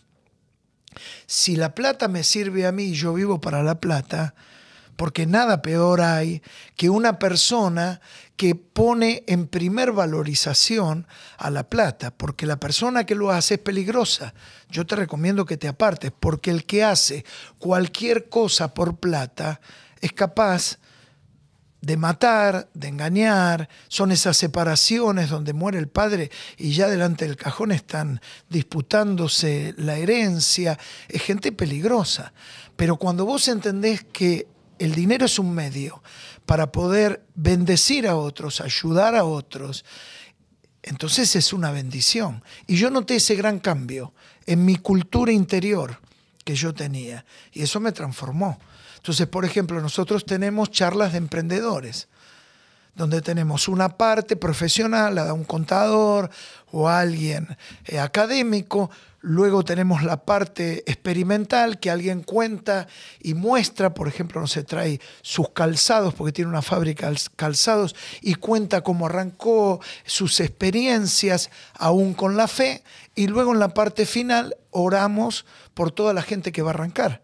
Porque luego hay mucha gente que tiene un pensamiento mágico. Sale del templo y se piensa que se va a encontrar una bolsa con guita. Y así no es. Bueno, salvo López, ¿no? Pero en realidad no funciona así, ¿no? Eh, la historia. La historia funciona puntualmente ¿por qué? Porque uno se atreve. Perdón, lo, de López era un convento, no era evangélico, ¿no? No, era, claro. Por suerte no. ahí, ahí no los cagaron, es de los otros entonces. Pero bueno, en definitiva, yo creo que cuando te conectas con Dios, te podés conectar con vos mismo, descubrís tus dones, tus expertise y empezás a desarrollar, ¿no? Y orgánicamente no hay autoridad central en el evangelismo, no hay... Lo que hay son organizaciones que nuclean cantidad de iglesias para su administración, porque no te olvides un detalle no menor, la única ley residual de la dictadura es la ley de culto, que involucra a todos los cultos no católicos, vigente una de las cosas que estamos pidiendo desde hace muchos años a todos los gobiernos y aún el actual, que puedan sacar el Congreso la ley de culto. Es decir, todavía tenemos un régimen de la dictadura militar que lo que hizo hacer es ordenar todos los cultos que no son católicos. Interesante, ¿no? Sí, no, hay un par igual, ¿eh? No recuerdo ahora con precisión, pero hay un par de normativas. A mí me han dicho que es la única ley, capaz categoría, ¿no? Sí. Eh, y en esta organización, no, igual yo no te preguntaba tanto por el ordenamiento interno, sino que te preguntaba más por, eh, creo que vos habías hablado antes de cierta fiscalización para... Claro. Eh, ¿Qué es lo que nuclea orgánicamente un evangélico? Porque por lo que vos describís es, a ver, es experiencial, nadie me lo puede discutir. Yo interpreto eh, las Sagradas Escrituras, así que mira, ahora me voy a ponerme a predicar en tal plaza, eh, soy un pastor evangélico. O sea, ¿yo puedo ser un pastor evangélico si quiero? Buena pregunta. Y en realidad es lo que pasa habitualmente. Yo lo que haría es acompañarlo con la formación y el acompañamiento y que no se quede aislado que se nuclee dentro de infinidad. Cada pueblo y cada ciudad tiene lo que llamamos una asociación de pastores que va nucleando. En los últimos más o menos cinco años empezaron a nuclearse, porque también es muy difícil, aún para la política, interpretar el mundo evangélico. ¿Con quién hablo? ¿Con quién me vinculo? ¿No? Porque hay Son tribus. Claro, son, tribus que luego todas tienen un paraguas, la entidad que nuclea más, no de manera formal, pero sí de acompañamiento, se llama Sierra, son más o menos 15.000 congregaciones evangélicas. Y dentro de esas 15.000 hay como diferentes corrientes, pentecostales, bautistas, que a su vez también se nuclean. Claro. No, no, lo, entiendo perfecto. buscando darles credenciales, yo tengo una credencial de pastor ordenamiento, presentamos balances, cada congregación presenta un balance, tiene una comisión, le asignan un sueldo al pastor, si la congregación tiene recursos. Si no, el pastor es bivocacional, tiene un, taller mecánico y va a la iglesia, o es médico, o es ingeniero, o repartidor, o lo que fuera. Pero si yo quiero ser pastor al mismo tiempo, por las mismas... Eh, condiciones, entre comillas, no verticales del evangelismo deberían bancársela. O sea, yo agarro y digo, mira, yo tengo mi iglesia, a lo sumo, y después tengo que validarla con esta institución. Es como, el, PJ, es como el PJ. Eh, un movimiento. Hay algo de... de movimiento. Y, porque tiene esta cosa descentralizada y que al mismo tiempo yo me abro mi básica y... Claro. claro. Bueno, pasa mucho. Hay Hoy en día la, interpretación urbanística, me, contaba un investigador, Pablo Seman, del CONICET, él es una de las autoridades más respetadas, donde se establece una nueva barriada, el nuevo emergente es el pastor. En la antigüedad se establecía Plaza Central, estamos hablando de urbanización, el cabildo, el poder político, la iglesia, el cura, y otros referentes públicos. Hoy en día, en toda barriada, lo que emerge ahí es el pastor evangélico como referente. Y también en esa iglesia ahí arranca el comedor, ahí arranca la contención, el apoyo a un sinnúmero de actividades sociales que hace la iglesia evangélica, ¿no? Bueno, estaba leyendo que el crecimiento exponencial que tuvieron en los últimos años acá en el país, pero a nivel regional, entiendo, es, inmenso. Eh, es, eh, y ha sido, en términos de, disputa de creyentes, eh, a costa principalmente de cristianos. O sea, es como que hay una proximidad muy natural de cristianos que se convierten en evangélicos. ¿Vos por qué? ¿Qué ves de ese proceso? Bueno, lo, lo que me pasó a mí, y luego lo veo multiplicado en personas, digamos, la base doctrinal es muy similar, la católica y la evangélica. El, tema es la vivencia, esa vehemencia con la que te cuentan las cosas. Decir, para, loco, a este algo le pasó, algo le sucedió. Es su experiencia con Dios. Entonces, yo noto que la persona que tiene una base de fe cristiana y está queriendo ahondar un poco más, va a esta vertiente que es la experiencia en el templo evangélico. Y para el católico, ¿qué es la experiencia? Bueno, es tener un Cristo vívido de todos los días. No como una doble vida, voy al culto, todo bárbaro, a misa o donde sea, y luego yo salgo y vivo una vida distinta. Y viste, y me mando cualquiera, y vivo como todos, y hago la que hacen todos y de repente no, ahora tengo una experiencia con Cristo y empieza a trasuntar, a permear mi manera de vivir. Si soy político, mi manera de hacer política. Si soy mecánico, mira cómo llegué, me acuerdo la primera vez que tuve que arreglar el auto que, tuve y empecé a preguntar en el barrio, ¿y, dónde hay un taller mecánico? Me dice, mira, anda por acá atrás de asamblea. Y bueno, y fui llegando preguntando, ¿y dónde queda? Claro, en esa época no había Waze, no había GPS, no había redes sociales y el boca a boca era el mejor marketing. Entonces cuando llego me pongo a hablar y claro, eran evangélicos. Y yo lo felicité a los dos muchachos, hermanos. Le digo, vos sabés que cada vez que yo preguntaba, me dice, no, anda tranquilo. Vos viste que vas a un taller mecánico, tenés que marcar el filtro de aire, no sabes si te lo cambian o te dejan el mismo y te lo cobran. Y a mí lo que me decían, esto si te cambian una bujía y te lo dicen, ponele la firma, te la cambian. Ese es el testimonio. Es decir, empieza a permear mi manera de hacer lo que yo tengo que hacer en la vida. Vos cuando hablabas recién de los cristianos, de los católicos, decís esta cosa más de, eh, bueno, después hago cualquiera. ¿Te parece que es un rito que tiende más a la hipocresía?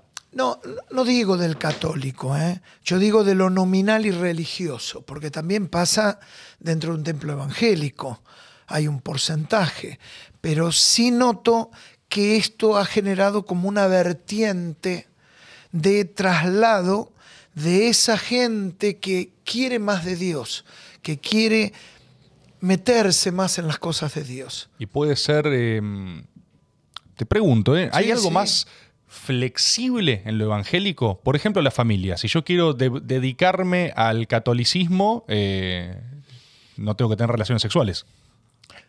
Bueno, en realidad, en el término bíblico, más que eh, nominal, o de denominación. Lo importante es lo que dice la Biblia. La Biblia dice, todas las cosas, dice el apóstol San Pablo, me son permitidas, pero no todas me convienen. Generalmente a mí me dicen, ah, claro, pero vos vas ahí, ahí no te dejan esto, esto, esto, esto. Y se sorprenden cuando yo le digo, mira, a mí me dejan todo. Si yo no lo hago es porque yo no quiero. Respondiendo a tu pregunta, por ejemplo, yo me casé, me convierto, leo la Biblia, yo me casé virgen. Es decir, yo asumí una posición. ¿A los evangélicos hacen eso también? O... Bueno, no sé, no sé todo. Yo te hablo de mi testimonio, ¿no? de mi experiencia. Y me acuerdo que mi mamá me llevó casi como engañada al médico por otra causa. Claro, y en medio de ya terminar la consulta, le dice, doctor, mire, antes de terminar, yo tengo una pregunta. Eh, lo que pasa que mi hijo él ha tomado una decisión, no quiere tener relaciones sexuales hasta el matrimonio. ¿Usted qué tiene para decir? Claro, yo empecé a transpirar, yo digo, ¿qué va a decir este tipo? Y de repente el médico le dijo, señora, déjelo. Si esa es su convicción, si él cree que eso es lo de él, déjelo, no va a tener ningún problema pero te lo cuento como una situación conflictiva justamente por la fe. Es decir, como también hubo un montón de, cambios en mi vida. Me acuerdo de una mamá que vino a la iglesia muy preocupada. Me dijo, ¿usted es el pastor? Y claro, cuando en medio de un montón de gente termina la reunión, viene una mujer con cara de poco amigo y te dice, usted es el pastor, yo dije, bueno, acá hay problemas. Le digo, sí, ¿qué pasa? Me dice, no, no, no, yo quiero hablar con usted de mi hijo. Yo le digo, sí, cuénteme. Lo que pasa es que mi hijo empezó a venir acá, ahora empezó a, leer la Biblia, empezó a cambiar en muchos de, de, sus comportamientos. Le digo, cuénteme algo de su hijo. Entonces me cuenta, no, mi hijo tenía problemas con las adicciones, yo muchas noches tenía que salir, buscaba en una comisaría, los hospitales, por dos, tres días no volvía a casa y así con un montón de historias. Le digo, ¿y ahora qué hace? No, no, no, ahora llega horario, ahora lee la Biblia. Le digo, ¿y cuál es el problema? Me dice, no, es que acá le lavaron la cabeza. Le digo, bueno, bendito shampoo. Si antes se drogaba, si antes no la respetaba, si antes a usted la ninguneaba y ahora me dice que se levanta, le da un beso a la mañana, la respeta, restableció el diálogo, dejó las adicciones, ¿cuál es el problema? me miró y me dijo, sabe que tiene razón. ¿Cuál es el universo de eh, tolerancia evangélica, por ejemplo, estas cosas más asociadas a lo moderno, quizás eh, diversidad sexual, eh, drogas, ¿tienen diferencias ahí con lo católico o no? no, creo que no. En ese aspecto no. O sea, la, la dimensión social es igual de conservadora, digamos. sí, pero, por ejemplo, yo te cuento en mi caso. ¿No? porque no me quiero meter en ámbitos doctrinales, muchos que no conozco, que piensan los católicos, pero yo me tomo mucho de algo que dice Jesús. Jesús dijo, venid a mí todos, los que están trabajados y cansados, y yo os haré descansar. Si cuando yo me acerqué al Evangelio y te conté esa historia de mi amigo, de Sergio y demás, a mí me hubieran, como se suele decir, puesto los puntos, yo duraba un helado al sol, yo me iba pero yo me di cuenta después de muchas cosas que de repente no estaban bien, pero me fui dando cuenta solo con el tiempo. De lo que a mí me alentaron es que yo me acercara a Jesús. Es decir, yo no tengo una pastoral directiva sobre la persona, porque creo que no es mi rol ser de un policía, sino que la gente se acerque a Jesús. Y Jesús solo empieza a mostrarle a la persona, la persona con la Biblia, lo que debe de hacer y lo que le beneficia. Porque en definitiva, Tomás, se trata de eso. Alguien me habló acerca de, mi familia, de mi hogar. Yo cumplo el próximo año 39 años, ya estoy 40 años de casado en dos. Eh, yo le digo, mira, a mí más que mal me funcionó con mis tres hijos, ya son grandes, son hombres de bien, con mi esposa me he mantenido, nuestras diferencias, pero salimos siempre a flote. Es decir, a mí me ha hecho bien el Evangelio. No, no, es que yo lo, experiencial ya te sigo, ¿viste? Trato como de establecer algún...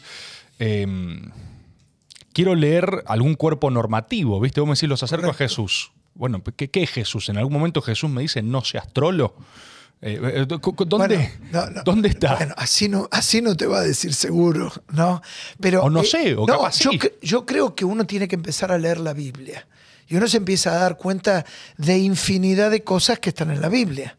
¿Viste? Lo que yo nunca, a veces en charlas, quiero incurrir en ponerme a defender a Dios. ¿Viste? Es decir, yo creo que Dios buscó la felicidad del hombre en este tránsito en la vida. Los diez mandamientos, por ejemplo. Eh, una vez escuché una explicación que a mí me ayudó. ¿Qué sentido tenían los diez mandamientos?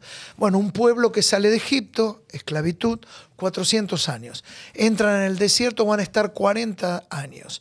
Va a bajar Moisés del monte con la tabla famosa de los diez mandamientos. Es un código de convivencia. Me acuerdo un antiguo juez federal, él me dijo, mira Osvaldo, la, la síntesis de los diez mandamientos permitirían una convivencia sana en una comunidad. Y fue exactamente, es decir, ponerle ciertos límites a la convivencia, pautas de convivencia. Ahora, el que quiera hacer otra cosa la puede hacer. Pero después está el probar y a veces es difícil, bueno, probar cuando se trata de la vida. ¿no? Es decir, una barrera del tren se baja y vos viste la argentinidad, dale pasá, yo te, te chequeo que el tren no venga y en una de esas vino el tren. Es decir, la barrera es un límite y yo me he dado cuenta que a veces hay una hipersensibilidad con ciertas cosas que uno dice, bueno, por acá no vayas. Pero creo que cada uno tiene que encontrar su camino, ¿no? Sí, sí, sí. Estoy. No, mientras vas hablando pienso. pienso cosas, ¿viste? Pienso como más rincones, porque también hay algo, me parece que mm, en todo este dinamismo de lo que me propones vos, eh, no sé si, no, sé si hacerlo totalizante, ¿viste? No, no sé si decir se propone desde el evangelismo. Capaz sí, capaz no. Pero me parece que hay como una transversalidad en esto de, lo dinámico. ¿Sí? Tienen, yo sabés que siento hablando con vos eh, que de mínima tienen más margen de maniobra. Eh, y eso me parece políticamente interesante. Eh, justamente, esto los acerca a posiciones más políticas, quizás. Yo creo que toda gran organización de personas, eh, todo esquema de representación es por definición político. O sea, representa personas, lo es. Pero creo que en el último tiempo los evangélicos eh, jugaron más fuerte. Eh, por caso, en Brasil tuvieron una apuesta muy grande por Bolsonaro, por ejemplo, ¿no? O sea, un, núcleo efectivo de esas posiciones. ¿Los evangelistas tienen una agenda más política, quizás, explícita? quizás, bueno, puede haber algunos pastores, no es mi caso. En mi caso, yo lo que sostengo es que si un pastor quiere acceder a la política es válido, pero debe de tomarse licencia. Porque no puede hacer partidismo y militancia desde un púlpito. Porque tiene un llamado que amerita una dignidad, una asepsia que no debe de contaminarse. El término partido viene de parte. Y uno tiene que acercarle a Dios a todos. Y yo cuando predico, se puede haber dos mil personas y hay gente que tiene una mirada y hay gente que tiene la otra y hay gente que milita en un sector y hay gente que milita en el otro sector. Y, y vinculándolo con lo anterior, mi función es ayudarle, inspirarle a la gente a acercarse a Dios. Entonces, por ejemplo, en el caso de Brasil, para bajar a la práctica la estadística, de tres brasileros, uno es creyente. Entonces, en una parada de colectivo, somos tres, de los tres hay uno que es evangélico. Y esto empieza a permear toda la sociedad. Hay un libro interesante de un sociólogo, eh, investigador brasilero, que él arranca en la introducción, que todo brasilero tiene que resolver. ¿Qué va a hacer? Él lo llama con el elefante en la cristalería. Es decir, eso muchas veces es para el político la iglesia evangélica.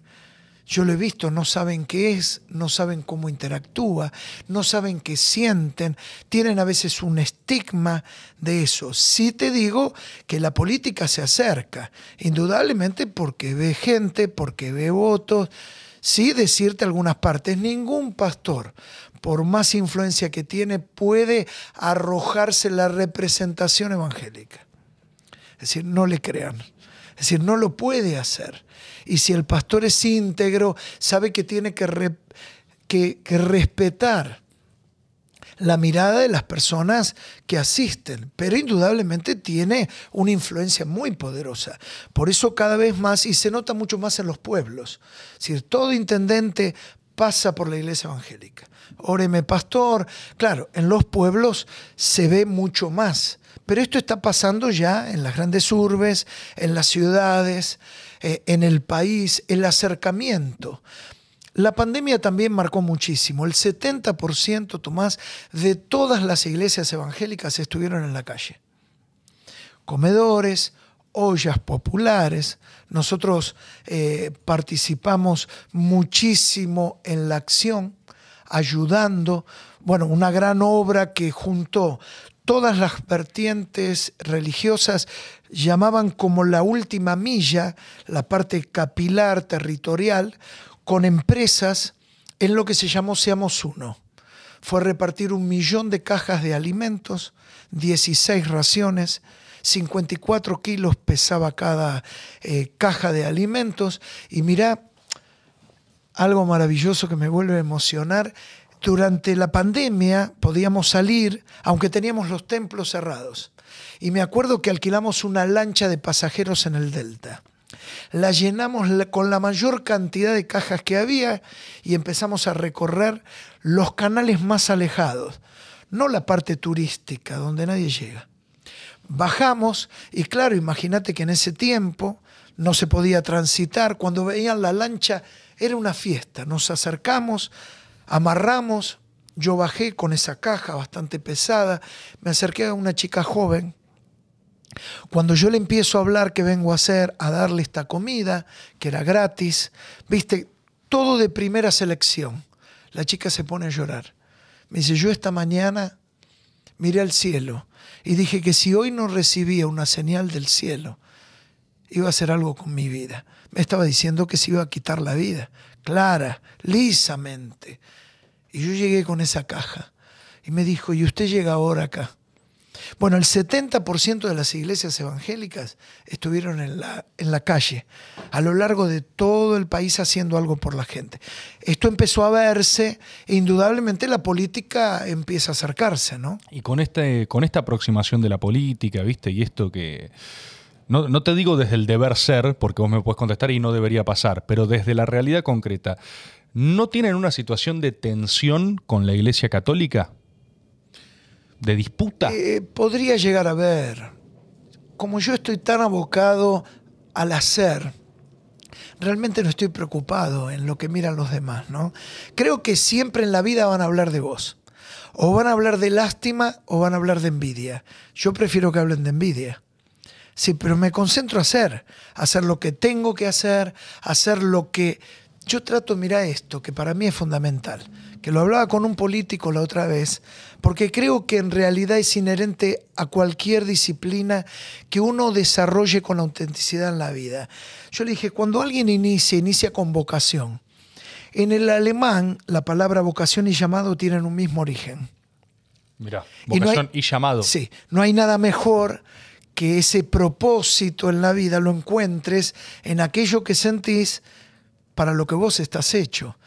A veces tenés que laburar de cualquier cosa para parar la olla, pero es muy bueno que en algún momento te saltes al otro lado porque es cuando encontrás la gratificación. Y yo le decía, yo no dudo que el que inicia una vocación, un llamado en la vida, la gran diferencia del trabajo está, el trabajo lo tomo yo y el llamado me busca a mí. Y ahí está lo trascendente. Y le decía al político, cuando arrancás, yo creo que uno arranca con una intencionalidad noble. Creo en una gran mayoría. Pero algo te va adulterando a lo largo del camino. Que cuando al tipo le toca llegar, muchas veces no sabe para qué llega. Es decir, lo perdió en el camino. Y yo trato de constantemente mirarme con ese punto de inicio para no perder a ese pibe que yo te contaba que se enamoró con Jesús. Entonces, si le genera cosquilla, yo creo que sí a veces. Eh, te contaba algo de la policía, te, mezclo y vos, si no, orientame. Eh, comenzamos la capellanía en la policía de la ciudad de Buenos Aires. ¿Cómo comenzamos? Porque los cadetes pidieron que vaya un pastor. Entonces, bueno, yo averigüé, me dieron la autorización, 1.600 cadetes, antes de la pandemia, ¿no? Ahora se ha reducido un poco la cantidad y están tratando de volver. 1.600 cadetes. 10 de la noche, de 10 a 11 era el horario que a mí me daban. El capellán entra cuando quiere, el capellán católico. ¿no? Yo 10 de la noche, ahí paradito, fuera, frío bárbaro, me dan la hora de entrar en un galpón y empiezan a venir las compañías. 20, 8 compañías, 30 pibes, había más de 400 cadetes. Impresionante, se me caían las lágrimas. Eso te permite sacar un esbozo casi estadístico de esto que yo te contaba que pasa en Brasil. Uno de cada tres son evangélicos. Bueno, de una población de 1.600, casi el 40% eran chicos evangélicos. Salió esa promoción, vinieron otras, seguimos con dificultades. Me acuerdo que salí doble página en página 12, ¿quién es Osvaldo Carníbal? Claro, porque pensaban que estaba dentro de la currícula. No, no, no, no, no. Esto era una actividad extracurricular en su recreo a las 10 de la noche y por una decisión propia que los chicos tomaban porque querían expresarse en su fe. Bueno, hoy en día se mantienen más o menos esos porcentajes de gente creyente que ya viene con su fe o algunos la reciben dentro de la escuela de cadetes. Y no vivieron, vos decís, le debe molestar, ¿viste? Me imagino. No, vivieron intentos de, de, recuperación de creyentes. Bueno, años atrás, años atrás hubo pedreadas, pastores presos.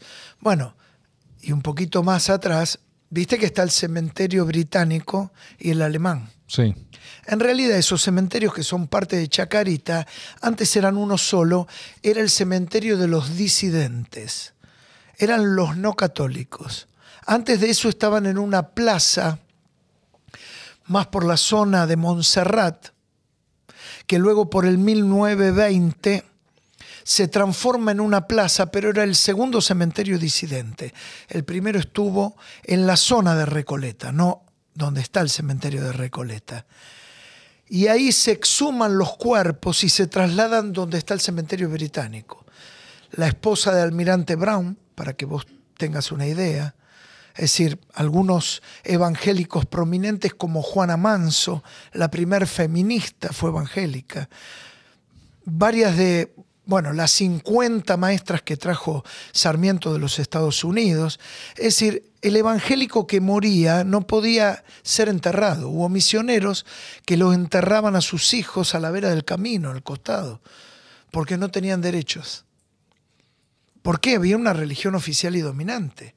Es decir, no hace muchos años atrás, antes de la reforma, si el presidente no, no era católico, no podía ser presidente. El que aspiraba. Es decir, hay cosas que van cambiando y hoy en día hay un registro de cultos para cultos no católicos, que en el noventa y pico por ciento son todos evangélicos. Ah, sí, es esa, así de mayoritario. Así es. Eh, viste que. Mm, no sé si viste. Eh, siento que está muy asociado a lo brasilero, ¿no? Hay algo, me parece, de Canal de Trasnoche y el templo. ¿Cuál es el de los brasileros? El. Eh, Pare de sufrir. Sí, eh, pero ¿cómo se llama? ¿El templo de Dios? ¿Es el de.? No, Dios es. ¿Cómo se llama? El de la... la... Iglesia Universal. La Iglesia Universal. La Iglesia Universal. Eh, este formato, viste, tan, tan parodiable de brasilero gritando en un, en un portuñol medio extraño eh, y con fila de gente, con milagro, con todo. ¿El templo de Dios pisa fuerte en Argentina? ¿Arrancaron ellos? Es una cosa medio. Bueno, ellos vinieron. Ahora 20, 30 años atrás, yo creo más o menos, dentro de Argentina no están en el concierto de las iglesias evangélicas. Ah, ¿no? No, ellos corren, digamos, por una colateral del camino. Sí, sí, sí, tal cual. En Brasil no. En Brasil trabajan unidos a todas las iglesias evangélicas. Ah, pero entonces es recontra. Es un enclave brasilero total. Acá no están nucleados en la. Eh, bueno, eh, eh, yo mi, función no es juzgarlos, pero sí contarte una realidad que hoy puntualmente ellos caminan por, por un camino colateral. Y eso no, no lo juzgo, si está bien, si está mal, si lo que hacen pero son claramente organizados en otro lado, o sea, hasta se nuclean en otro lugar. Es decir, no, no tenemos vínculo, ni relación, ni interacción. Digamos, con todos los pastores de Argentina tenemos constantemente relacionamientos, eh, convenciones, actividades de perfeccionamiento, tratar de pulirnos, de cuidarnos, de crecer. No, no es el caso de ellos. Mirá. Y eh, yo los tenía asociados como los más eh, grandes, quizás por estar ahí por en corrientes, en la tele, ¿viste? Numerosos, querés decir. Sí. Pero no son los más numerosos dentro de Argentina. ¿Cuál es la más numerosa en Argentina? Bueno, el resto de la iglesia evangélica. En, nucleado de esta manera que decimos. Claro, claro. Con esa representación porque tienen las varias... Eh, nosotros tuvimos un retiro, una convención en Mar del Plata con 1.500 pastores de todo el país. Mirá. Por ejemplo, ¿no? Claro. Durante tres días, justamente de perfeccionamiento, para entrenarnos, tocando los diferentes temas que hacen a la vida del pastor, ¿no? Por ejemplo, esto que decía, el pastor y la política. porque hoy en día notamos este acercamiento. Entonces lo tratan, lo trabajan, o sea. Eh, correctamente, sí. Luego cada uno puede hacerlo de una manera diferente, pero tenemos una mirada. ¿Y esta, la nucleadora, tiene mm, eh, representantes? ¿Hay un presidente? Claro, O sea, bueno, tratamos en una asamblea de encontrar algunos que nos conduzcan, que nos lideren, que nos ayuden en este caminar juntos, ¿no? Bien. Por decirlo de alguna manera. Sí, sí, sí. No, es para Pero la orgánica. política siempre está. Mira, te traje esta foto. Sí, a ver. Para, la voy a mostrar acá a la cámara. Acá. A ver. Mientras contás. Acércalo vos. Bueno, acá. a la mano derecha de, de la cámara Sí. está de blanco el general Juan Domingo Perón. Sí. A la mano Al lado de Perón. Claro, al lado de Perón porque son dos. Facilísimo. Facilísimo. Por eso traje dos, porque digo, traigo tres y nos mareamos. Entonces el que está al lado, Sí. un pastor, Tommy Hicks. Impresionante la historia.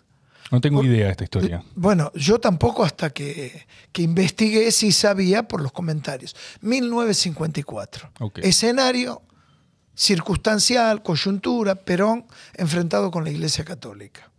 Momento difícil. Justo en esa circunstancia cae Tommy Hicks. Él venía a ser el predicador de una actividad que nucleaba las iglesias de aquel tiempo evangélicas. Él viene, cuando viene en el avión, esto está en la, la- la historia, la biografía de él, en su interior escucha una voz, Perón, Perón. No era la marcha, pero él escucha el nombre, Ok. así como te lo digo, El pastor escucha eh, Perón en su cabeza, en digamos. su cabeza. Le pregunta a la zafata, que es americano, hablaba en inglés, no hablaba en español. ¿No conocía el nombre Perón? No, no, O sea, la primera vez que escuchó Perón se lo dijo Dios. así es. Bien. El tipo llama a la azafata, le dice, mire, ¿qué es esto? Le dice, señor, es el presidente de acá, donde usted, el destino de este avión. Bueno, aterriza, a partir de ahí le cuenta a los pastores locales que lo reciben y le dice, yo lo voy a ir a ver. Dice, "No, es imposible. Se va directamente a la Casa Rosada. Claro, tratemos de situarnos 1954. No estaba la reja, la valla, otro país, otra realidad. Se acerca, venía de Estados Unidos, se presenta, hasta que logra dar con el edecán, el secretario. Le dice, bueno, ¿y usted para qué lo quiere ver? Le dice, bueno, yo vengo a la Argentina para compartir y predicar el Evangelio. Y quiero tener una charla y una entrevista con él. Y le pregunta, ¿usted tiene alguna necesidad? Dice, bueno, yo tengo un problema en mi pierna y tenía una úlcera. Le dice, hay un Dios que hace milagros. Me dice, ¿usted me puede dar la mano? Le extiende la mano, como yo te tomo la mano, y hace una oración por él. Le dice, bueno, mañana venga. A la noche, el edecán, el secretario, percibe que se sana de la pierna. Ya tenía uno adentro. Tenía uno adentro. Cuando llega al otro día, lo recibe a la hora que habían pautado y le, cuenta la experiencia. Le dice, mire, si usted me espera, yo voy a hacer lo imposible para que Perón lo reciba. Perón lo recibe, aquí está la foto, se puede googlear y buscar un poquito más de información. Y la misma historia, bueno, ¿qué viene a hacer acá? Yo vengo a predicar el Evangelio. La historia cuenta que Perón sufrió una enfermedad en la piel que se llama psoriasis. Otra vez, le pide la mano, si cree en milagros, ora por él. Cuentan que Perón se sana, se van estas manchas del cuerpo, y Perón le dice, ¿cómo puedo ayudarlo a usted? Y le ofrece los periódicos, las revistas y el estadio de Atlanta. Y ahí comienzan las, las reuniones que solemos llamar campañas. Va a estar durante 60 días. El estadio de Atlanta se llena y van a pasar al estadio de Huracán. todo esto es biográfico, histórico, hay Estos son infinidad de libros. primeros pasos de... No, primeros pasos no, de evangelismo en... Sí. Ah, muy bueno. Maravillosa. Eh, primeros pasos de evangelismo en Bueno, Argentina, lo- no. los sociólogos hablan, no los primeros pasos, te hablé de Juana Mazo, Exactamente, te hablé de mucho sí. más atrás, pero este hito es un hito en la historia, va a producir un quiebre en la sociedad argentina de multiplicación. Durante 60 días pasan más de 2 millones de personas por estas actividades. Muchas veces había más de 100.000 personas fuera. Yo accedí a un diario de las crónicas de las cruzadas de todas las noches. Camiones de basura pasaban a la mañana recogiendo las sillas de rueda y las muletas de paralíticos que caminaban. Era como milagros en producción fordista. Impresionante. Vos sabés que te lo vinculo con esto. Yo todavía no era evangélico, pero cuando yo me convierto y me acerco, mi tío me contaba de estas reuniones. Para él, un observador lo veía como un show. Y decía, iban las ambulancias, de cierto iban, directamente las ambulancias paraban fuera del estadio. Y él hablaba un término que se utilizaba en aquel tiempo, eran todos grupines, como que todo estaba arreglado. ¿no? Claro. Para mi tío, fíjate vos, Sí, sí. las miradas distintas. Es como dos astronautas. Los dos regresan de recorrer el espacio y los periodistas en la conferencia de prensa le preguntan a uno, ¿y cuál fue su experiencia? ¿Se encontró con Dios? Y uno dice, recorrí la órbita, el espacio. Miré, lo busqué y a Dios no lo vi. El otro tripulante, la misma pregunta. Y él dice, recorrí el espacio, busqué, lo miré y lo vi por todas partes, porque toda la creación reflejaba la existencia de Dios. Entonces, este hecho produce un quiebre sociológico, podríamos decir.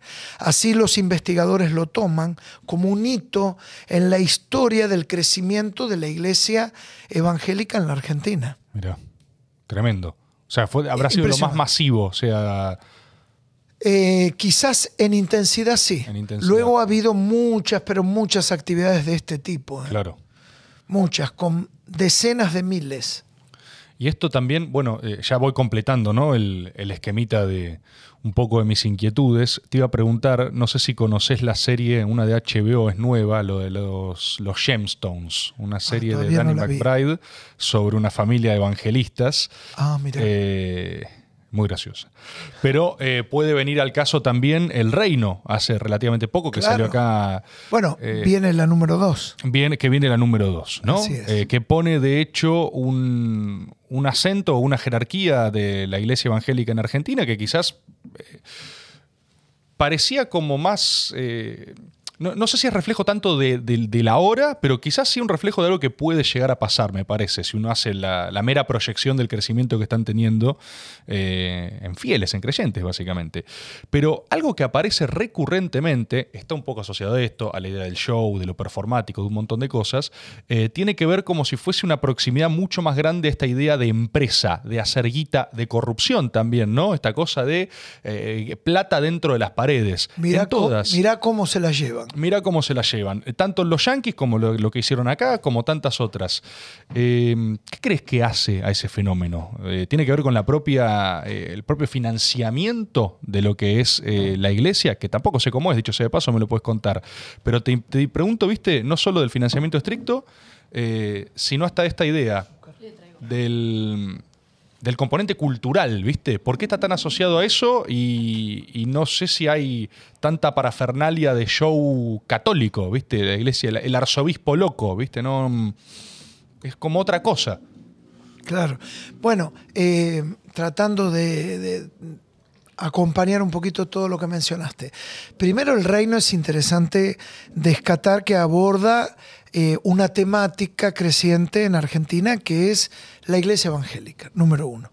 Número dos, fundamental, es una ficción porque así lo dice la, la guionista, que es una ficción. Ahora, lo que, si es una ficción, lo que no es es un documental, no es una investigación. Y yo lo miro de esa manera, como algo ficcionario, porque ahí lo ves el pastor incurriendo en todas las, gracias, las perversidades habidas y por haber. Por el otro lado, en lo que eh, tiene que ver con el financiamiento, cuando la iglesia crece, lo que empieza a tener que administrar son recursos. Sin recursos no, no puedes tener un micrófono, no puedes tener esta habitación. Necesitas recursos para poder ponerle patas a un desarrollo, a una actividad y a un sueño. Ahora, lo importante es administrar esos recursos de manera íntegra. ¿Cómo lo hacemos y cómo uno aspira a que se hagan? Bueno, que pueda haber una comisión, pueda haber contadores, puede haber un balance, puede haber objeciones al respecto, pertenecer a una asociación que puedan llamarte la atención y aún expulsarte. Ahora, que puedan pasar las cosas, pueden pasar. No tenemos un censo eh, de, para poder saber cuántas iglesias hay, cuántos pastores hay, pero más o menos un cálculo solo en la provincia de Buenos Aires, más de 6.000 iglesias. Es decir, que hay un crecimiento constante con recursos, recursos para hacer obras. Por ejemplo, eh, comenzamos una actividad muy importante que es el acompañamiento a chicas con embarazos vulnerables. Nosotros le llamamos en nuestra iglesia AME, acompañamiento a la mujer embarazada. Desde que comenzamos antes de la pandemia ya pasaron más de 510 chicas, la mayoría jovencitas. Hoy en día estamos acompañando 53 chicas.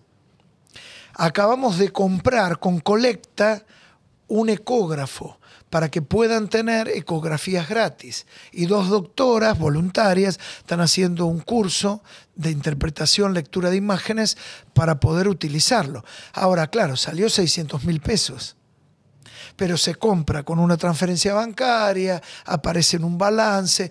Es decir, hay que darle una transparencia, porque la integridad es un valor preciado que se sostiene sobre la credibilidad y la credibilidad sobre la confianza. Entonces, si la gente confía, te cree y vos podés avanzar con una visión. Que de paso en algún momento que nos vengas a visitar vas a ver, bueno, el edificio que tenemos, las cosas que tenemos, y eso hay que sostenerlo, hay que limpiar, hay que mantener, bueno, como pasa con un auditorio eh, muy grande. Entonces, economía tenés que tener. Ahora, se puede administrar mal o bien. Ahora, y no hay un, no hay un juicio al usufructo, ¿no? O sea, no hay un juicio a la idea de la ganancia. Esta misma cosa que digo del espíritu capitalista, si se quiere. O sea, al estar descentralizados en familias, eso son como empresas, son como... Eh, unidades, ¿no? Bueno, unidades, unidades con su propio financiamiento, su explotación y todo un núcleo que también su sustento depende de eso. Yo me imagino que si vos sos pastor, sos pastor tiempo completo, vivís de eso. Vos también tenés un sustento material, estás vestido, o sea... Eh, ¿Dónde está la vara. Eso es, interno, o sea, lo dispone cada congregación, como agarrar y decir, che, ¿cuánto, cuánto me quedo, cuánto está legitimada la explotación para sí? Bueno, como te contaba, los que esperamos de la iglesia que pertenezca a una asociación mayor a sí mismo, yo estoy en una asociación que nuclea 3.000 ministros, 3.000 pastores que tiene una asamblea todos los años, elige sus autoridades y tenés que presentar un balance. Y ese balance consolidado se presenta al IGJ. Es decir, tenés mecanismos para ser auditados pero cada iglesia tiene una autonomía, tiene una comisión y la comisión tiene que regir si tiene la capacidad de hacerlo. Hay algunos pastores, como te contaba, son vocacionales. Tienen un taller mecánico o están en relación de dependencia y otros la congregación tiene la posibilidad de darle un sustento. Ese sustento lo pone una comisión que administra los recursos de esa iglesia. Indudablemente el pastor le pone una impronta, una iniciativa, un liderazgo, pero le ayuda al pastor saber que puede tener un equipo de profesionales. Lo protege de esto, que es un punto de objeción muchas veces recurrente. ¿no? ¿Pagan impuestos, por ejemplo? En algunas cosas tenemos exenciones. Después en otras pagamos como consumidor final. Pero en algunas cosas tenemos determinadas exenciones. Exenciones que las tenemos que revalidar porque recibimos auditorías de la FIP, por ejemplo. Es decir, nosotros podemos ser auditados por entes como lo es una empresa, un club de fútbol, una asociación. Y no tenemos ningún reparo que así suceda. Es un, es un poder grande, ¿no? O sea, porque es mucha gente. Definitivamente. ¿Cómo, funciona? ¿Qué son? ¿Como membresías? ¿Son...? Eh, o sea, no, no, no sé si tenés, no, no, tenés una tarjeta 365 como evangelista, no, no accedes a descuentos, creo. Pero, pero, no, pero nos han propuesto. Bueno, capaz no estaría mal. O sea, en la interpretación esta del Evangelio no sería un problema, quizás. Eh, claro, hay muchas cosas que uno termina haciendo, pero uno no tiene que apartarse del objetivo principal, que es predicar el Evangelio. Porque propuestas hay infinidad, porque esta masividad atrae muchísima gente. Algunos lo interpretan como votos, otros lo interpretan como negocios. Perdón, Osvaldo, ¿y cómo funciona concretamente? O sea, yo quiero ser evangélico, voy a la iglesia. Asistís. Eh, ¿Y qué pago mensualmente? ¿Una suscripción? no, no, no. Lo que la persona hace, y muchos han escuchado hablar, tiene una ofrenda, la ofrenda es voluntaria, yo doy lo que quiero y si no quiero no doy se nada. Colecta. Claro, en un momento se pasa, como se suele decir, la bolsa, ¿no? Que son alfolí o canastas y la persona da lo que quiere. Sumado a eso está lo que es el diezmo, que enseña el Antiguo Testamento. La persona que quiere puede contribuir con su diezmo. Es la décima parte de su ganancia. Pero eso es un acuerdo de la persona con Dios. Nadie le va a ir a tocar el timbre, ni va a decir, no, che, mirá que este mes no diste. Es un acto voluntario de la persona, que es un acuerdo personal que hace cada persona. En nuestro caso, la persona que va a una iglesia evangélica da la ofrenda, si quiere da el diezmo, y encima paga el impuesto que sostiene la iglesia católica ese volumen de recursos en algún momento se empieza a convertir en problemático? O sea, ahí tenés decisiones permanentes. ¿Dónde pongo todo esto? ¿Dónde tienen capacidad de inversión? ¿Tienen capacidad de incidir en la realidad? ¿De transformarla? es que todo tiene que ver con una visión. Si vos estás acá haciendo este streaming porque un día tuviste una visión. Alguien materializó la existencia de estos micrófonos, esta mesa, eh, este lugar, bueno, vos y todos los chicos, si no, Tomás eh, Islián, ¿no? con quien empezamos a hablar cómo hacer esto. Voy a aprovechar para presentar al equipo, ya que diste el pie en nuestra visión, nuestro productor audiovisual, nuestra productora ejecutiva, la SUS, eh, Agus Santoro tomando notas, Trinidad Rebor también haciendo lo propio, pero sí, todo, este, la, gran visión de este espacio. Bueno, pero es una visión. La visión necesita recursos. Yo soy de las personas que primero es, esto es poner el caballo delante del carro y no el carro delante del caballo. Hay gente que dice, no tengo plata y por eso no hago nada. Y yo creo que es al revés. Primero es la visión y luego los recursos empiezan a fluir. Es decir, yo comencé en una plaza. Si vos tenés la oportunidad de ver, te vas a, a, venir, vas a ver las instalaciones. Estamos a punto de comenzar una de las primeras universidades evangélicas de la República Argentina y de varios. ¿Sí? Una... sí, sí, sí. Estamos en este proceso, esperamos que para fin de año esto pueda eh, recibir la primera autorización. Y bueno, y comenzamos a ver una materialización. Yo te decía que la vida se entiende mirando para atrás. Y yo era ese pibito, no me lo puedo olvidar, que iba a predicar a Parque Patricios, hay una plazoleta que se llama Monteagudo, y ahí predicaba los sábados a la mañana con unos 17 años con un equipo de, altavoz, un micrófono, iba con otro chico más y predicábamos. A veces a la nadie. Y vos esto más que después de muchos años, yo me enteré que mi vieja, que decía, este pibe se volvió loco, se metió en una secta, me seguía detrás de los árboles y lloraba y decía, ¿qué va a hacer de este chico cuando yo no esté? Y ese pibe no le importaba nada. Yo quería predicar a Jesús, yo quería hablar de Jesús. E indudablemente yo creo que el éxito y el fracaso se van encontrando a medida que vos te vas desarrollando en la vida. Cuando vos no tenés nada, no podés fracasar a nada.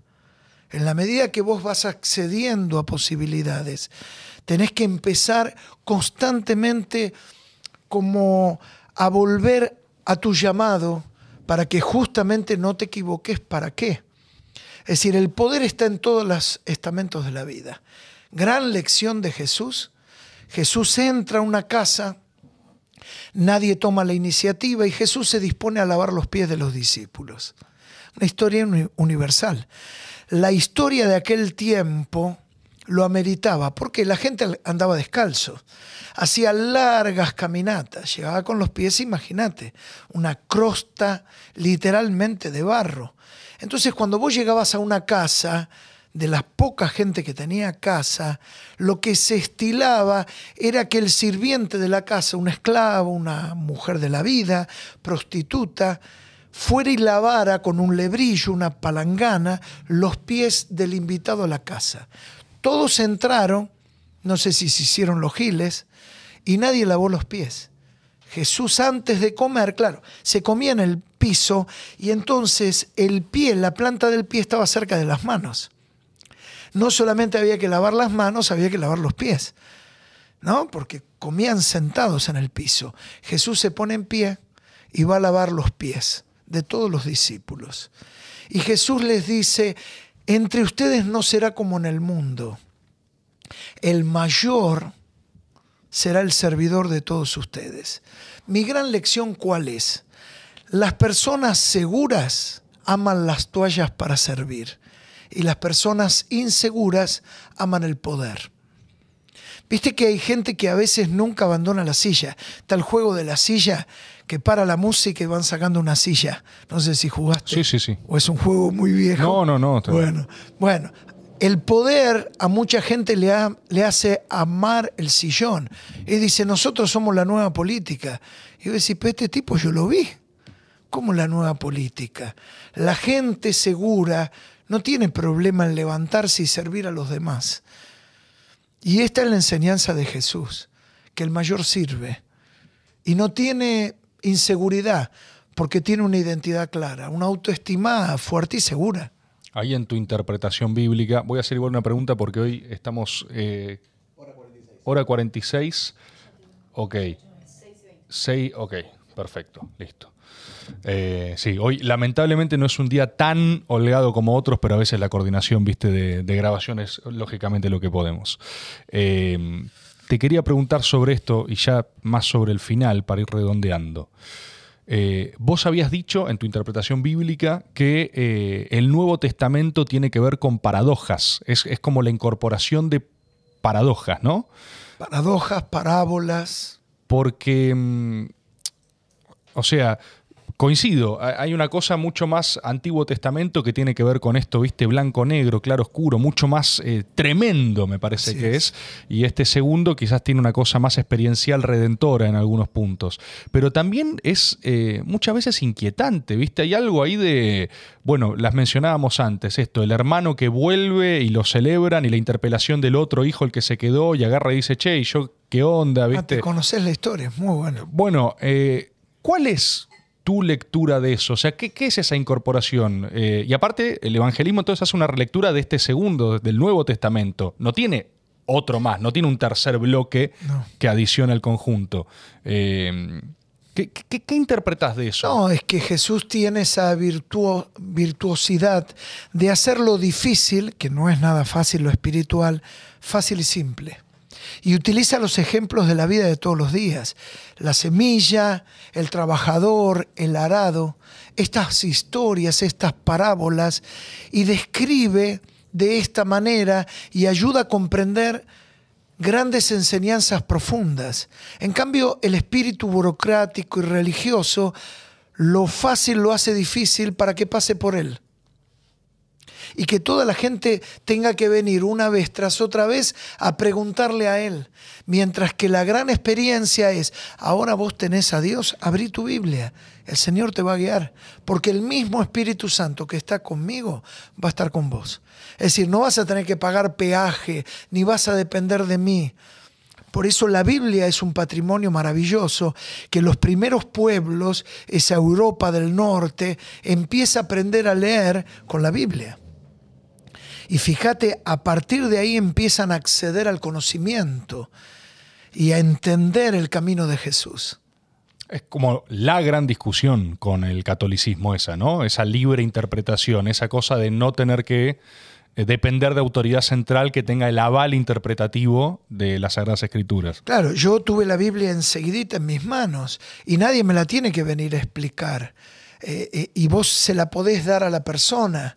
Es decir, yo me di cuenta que esto es, es impactante cuando vos le hablas a alguien y tiene una simpleza y el pastor es lo más símil que la otra persona se puede encontrar.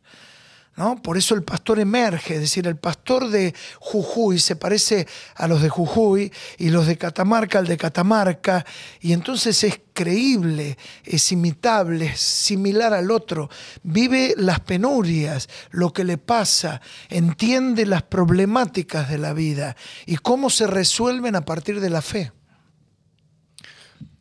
¿Qué es Dios para vos? todo. No podría decírtelo de otra manera. Todo. Vos al principio hablabas de algo parecido a una pieza faltante, como algo, un relleno de, de vacío. Sí, bueno, yo lo veo ahí, tuve la oportunidad, lo cuento ahora porque él ya no está lamentablemente con nosotros, de, estar con el Diego cuando lo traen de, de Punta del Este muy mal con los problemas coronarios.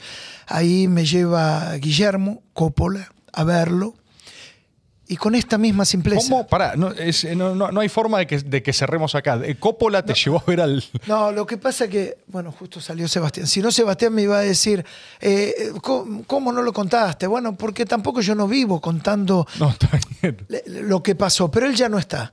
¿No? Y como vos me hablaste del vacío, yo me acuerdo como que fuera hoy y viste, tenía esas salidas. Cuando yo entro, él estaba viendo un partido de fútbol, era la tarde, no sé si de la B, eh, no me acuerdo quién jugaba. Y justo yo estaba en ese momento en Canal 9 después de eh, boxeo de primera, a las 12 de la noche. Y, él mira el, televisor y me dice, che, ayer vi y en el templo tuyo había más gente, no sé qué dijo, Olboy y Temperley, ¿viste esa salida del Diego? Mortales, ¿no? Entonces después me acerco y le hablo justamente de, esta búsqueda, de este vacío que vos justamente estás contando. Es decir, porque yo lo, lo, he aprendido con gente muy sencilla, muy humilde, en el lugar con menor recursos o la gente más poderosa. Detrás de eso hay un ser humano que necesita a Dios que tiene un vacío. ¿Y cuánto más él? Viste, él me contó cómo estuvo delante del Papa y, claro, estaba esperando eh, que, el Papa le diga algo y el Papa le dijo, bueno, cuando yo jugaba era portero. Eh, y él tuvo su, su idea, estaba en una búsqueda. Y en ese momento yo vi su, deseo, su querer abrazar. Indudablemente cuando él se recompone, muy difícil vivir la vida del Diego, ¿no? Y esa carga que le pone la gente de convertirse en un Dios y no poder serlo nunca, ¿no? Pero creo que el vacío está y Dios es aquel que lo llena todo. No hay manera. La Biblia no, no explica a Dios, porque Dios se revela. Mira, los griegos en la antigüedad se guiaban por la razón, los hebreos por la revelación. El razonamiento es un procedimiento de la intelectualidad y de la mente. Es como cuando encendece, no sé, la televisión.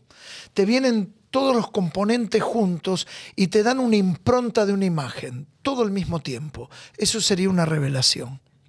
Pero en cambio el razonamiento es que yo te tiro pautas y trabaja muchas veces por el comparable. Yo te digo cuatro patas.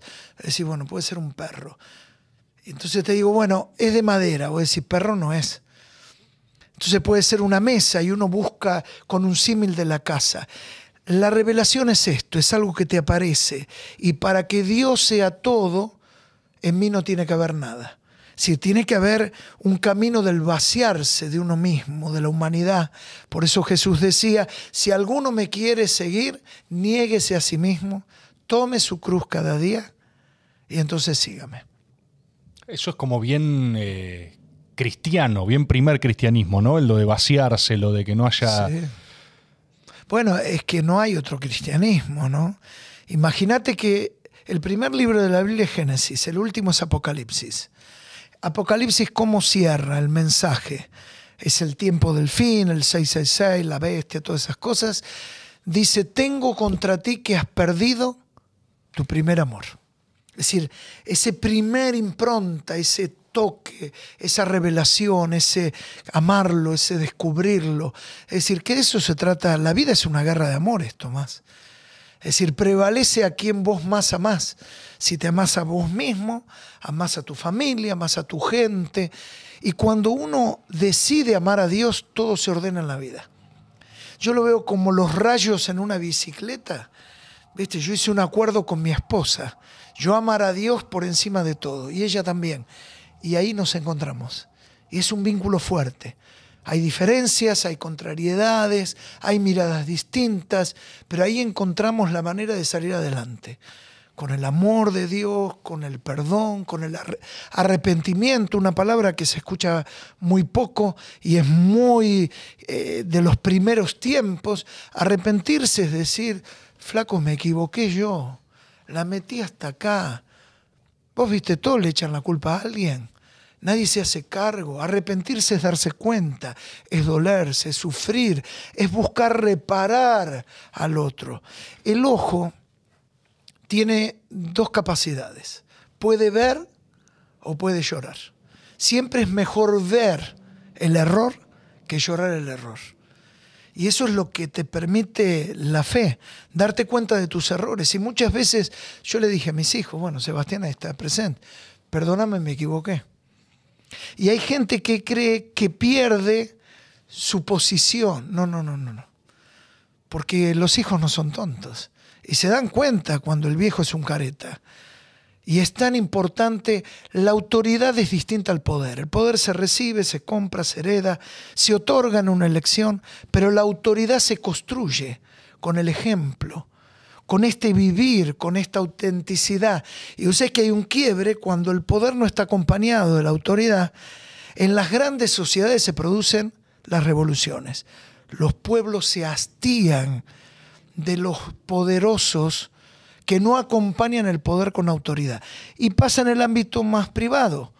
Cuando el pibe crece y no soporta la hipocresía del viejo y le pide respeto y el viejo no respeta a la mamá, Ahora el pibe tiene un metro ochenta y tres.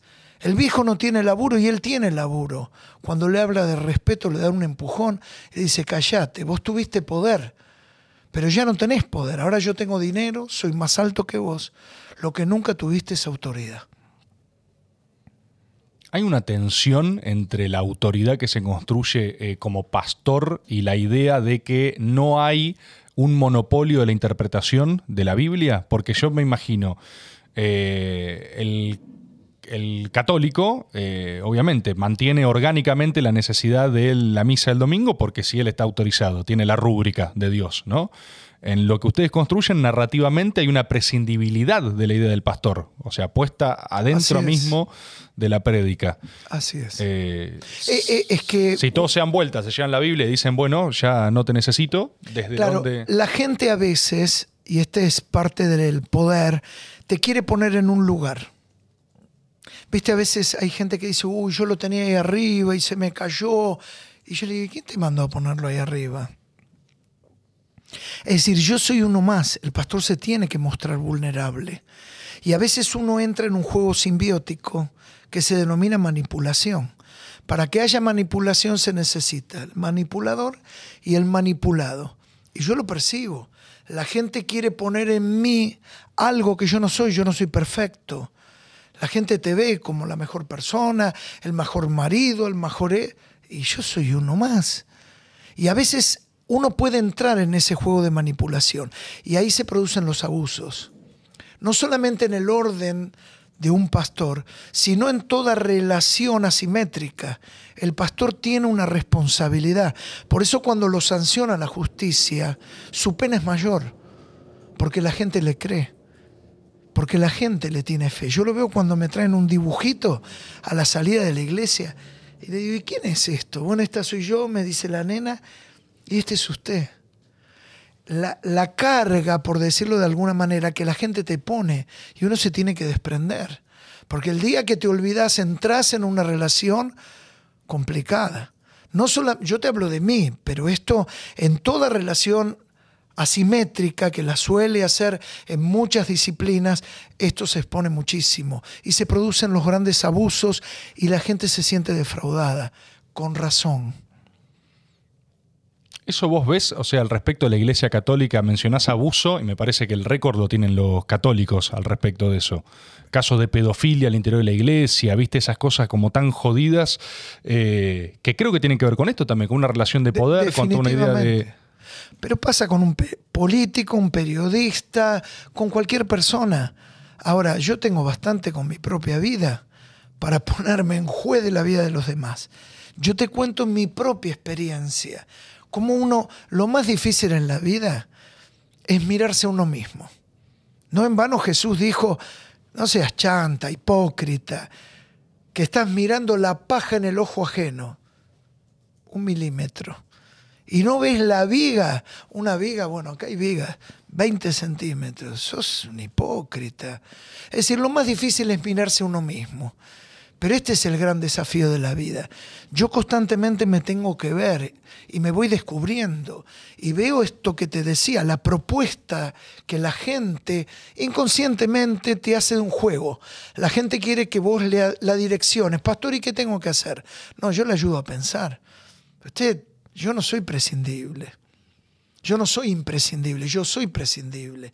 Usted tiene que desarrollar su relación con Dios tiene una Biblia, léala, pídale a Dios. Yo la puedo orientar, yo la puedo ayudar a pensar, pero es un juego que constantemente pasa con los hijos, para no ir a otros ámbitos. Uno tiene que ayudar a que los hijos maduren, porque un día uno no va a estar y los hijos no tienen que ser dependientes. Hay nenes que no quieren dejar el pecho. Y vos sabés que todo eso está estudiado psicológicamente, que hay una crisis. Y a veces hay pastores, personas de posición, que no quieren el destete que se produzca y que otros entren en el mundo de la persona. Pero si vos querés bien a tu gente, vos tenés que ayudarlo a que crezca para que mucha más gente entre a su mundo y él se desarrolle y crezca lo más posible. Esa es la función de un líder. Bien, futuro, futuro de. Con esto ya por mi parte eh, eh, estaría. Y por mi voz también. Y por tu voz también, lo estaría dando por concluido. Pero, futuro proyección del evangelismo, o sea, cuando se juntan en asambleas, ¿hay objetivo mediano o largo plazo? Agarran y dicen, che, para tal año queremos tantas iglesias más. definitivamente que no. El objetivo es esto, mantener esa impronta inicial y nunca perder la perspectiva, viste la parábola de Jesús, que había, contó las ovejas y le faltaba una y tenía 99 y la salió a buscar. Acá está el secreto en todos los órdenes de la vida. Puede ser un comerciante, es el tipo que creció a costa de uno más uno más uno. Y ahora tiene un montón, porque si le falta una oveja es el 1% en la cuantificación no le mueve la aguja. Pero claro, cuando ese tipo tiene una posición y dice, pero que se vaya a comprar otro lado, es el principio del fin. Y así sucede en el amor por la gente que uno pastorea. Uno nunca, bueno, este casi te voy a dar un consejo de comunicaciones, pero hablarle a una persona. Es un corazón, es una persona e indudablemente, si eso se hace con un corazón sincero, luego detrás van a venir miles. Pero nunca perder esa persona. Bien, clarísimo. Esperemos haberle llegado a las unas personas del otro lado observando el método atentamente. Gracias Osvaldo por venir eh, y le agradezco también a nuestro equipo de trabajo por esto. Nos veremos, eh, avísame Tommy si estás en proceso de retirada. Estamos técnicamente admisibles. Chau, chau, chau. Es demasiado rápido. No, ya no llego, no llego. Listo, perfecto. Chao. Ya está, ya está, ya está.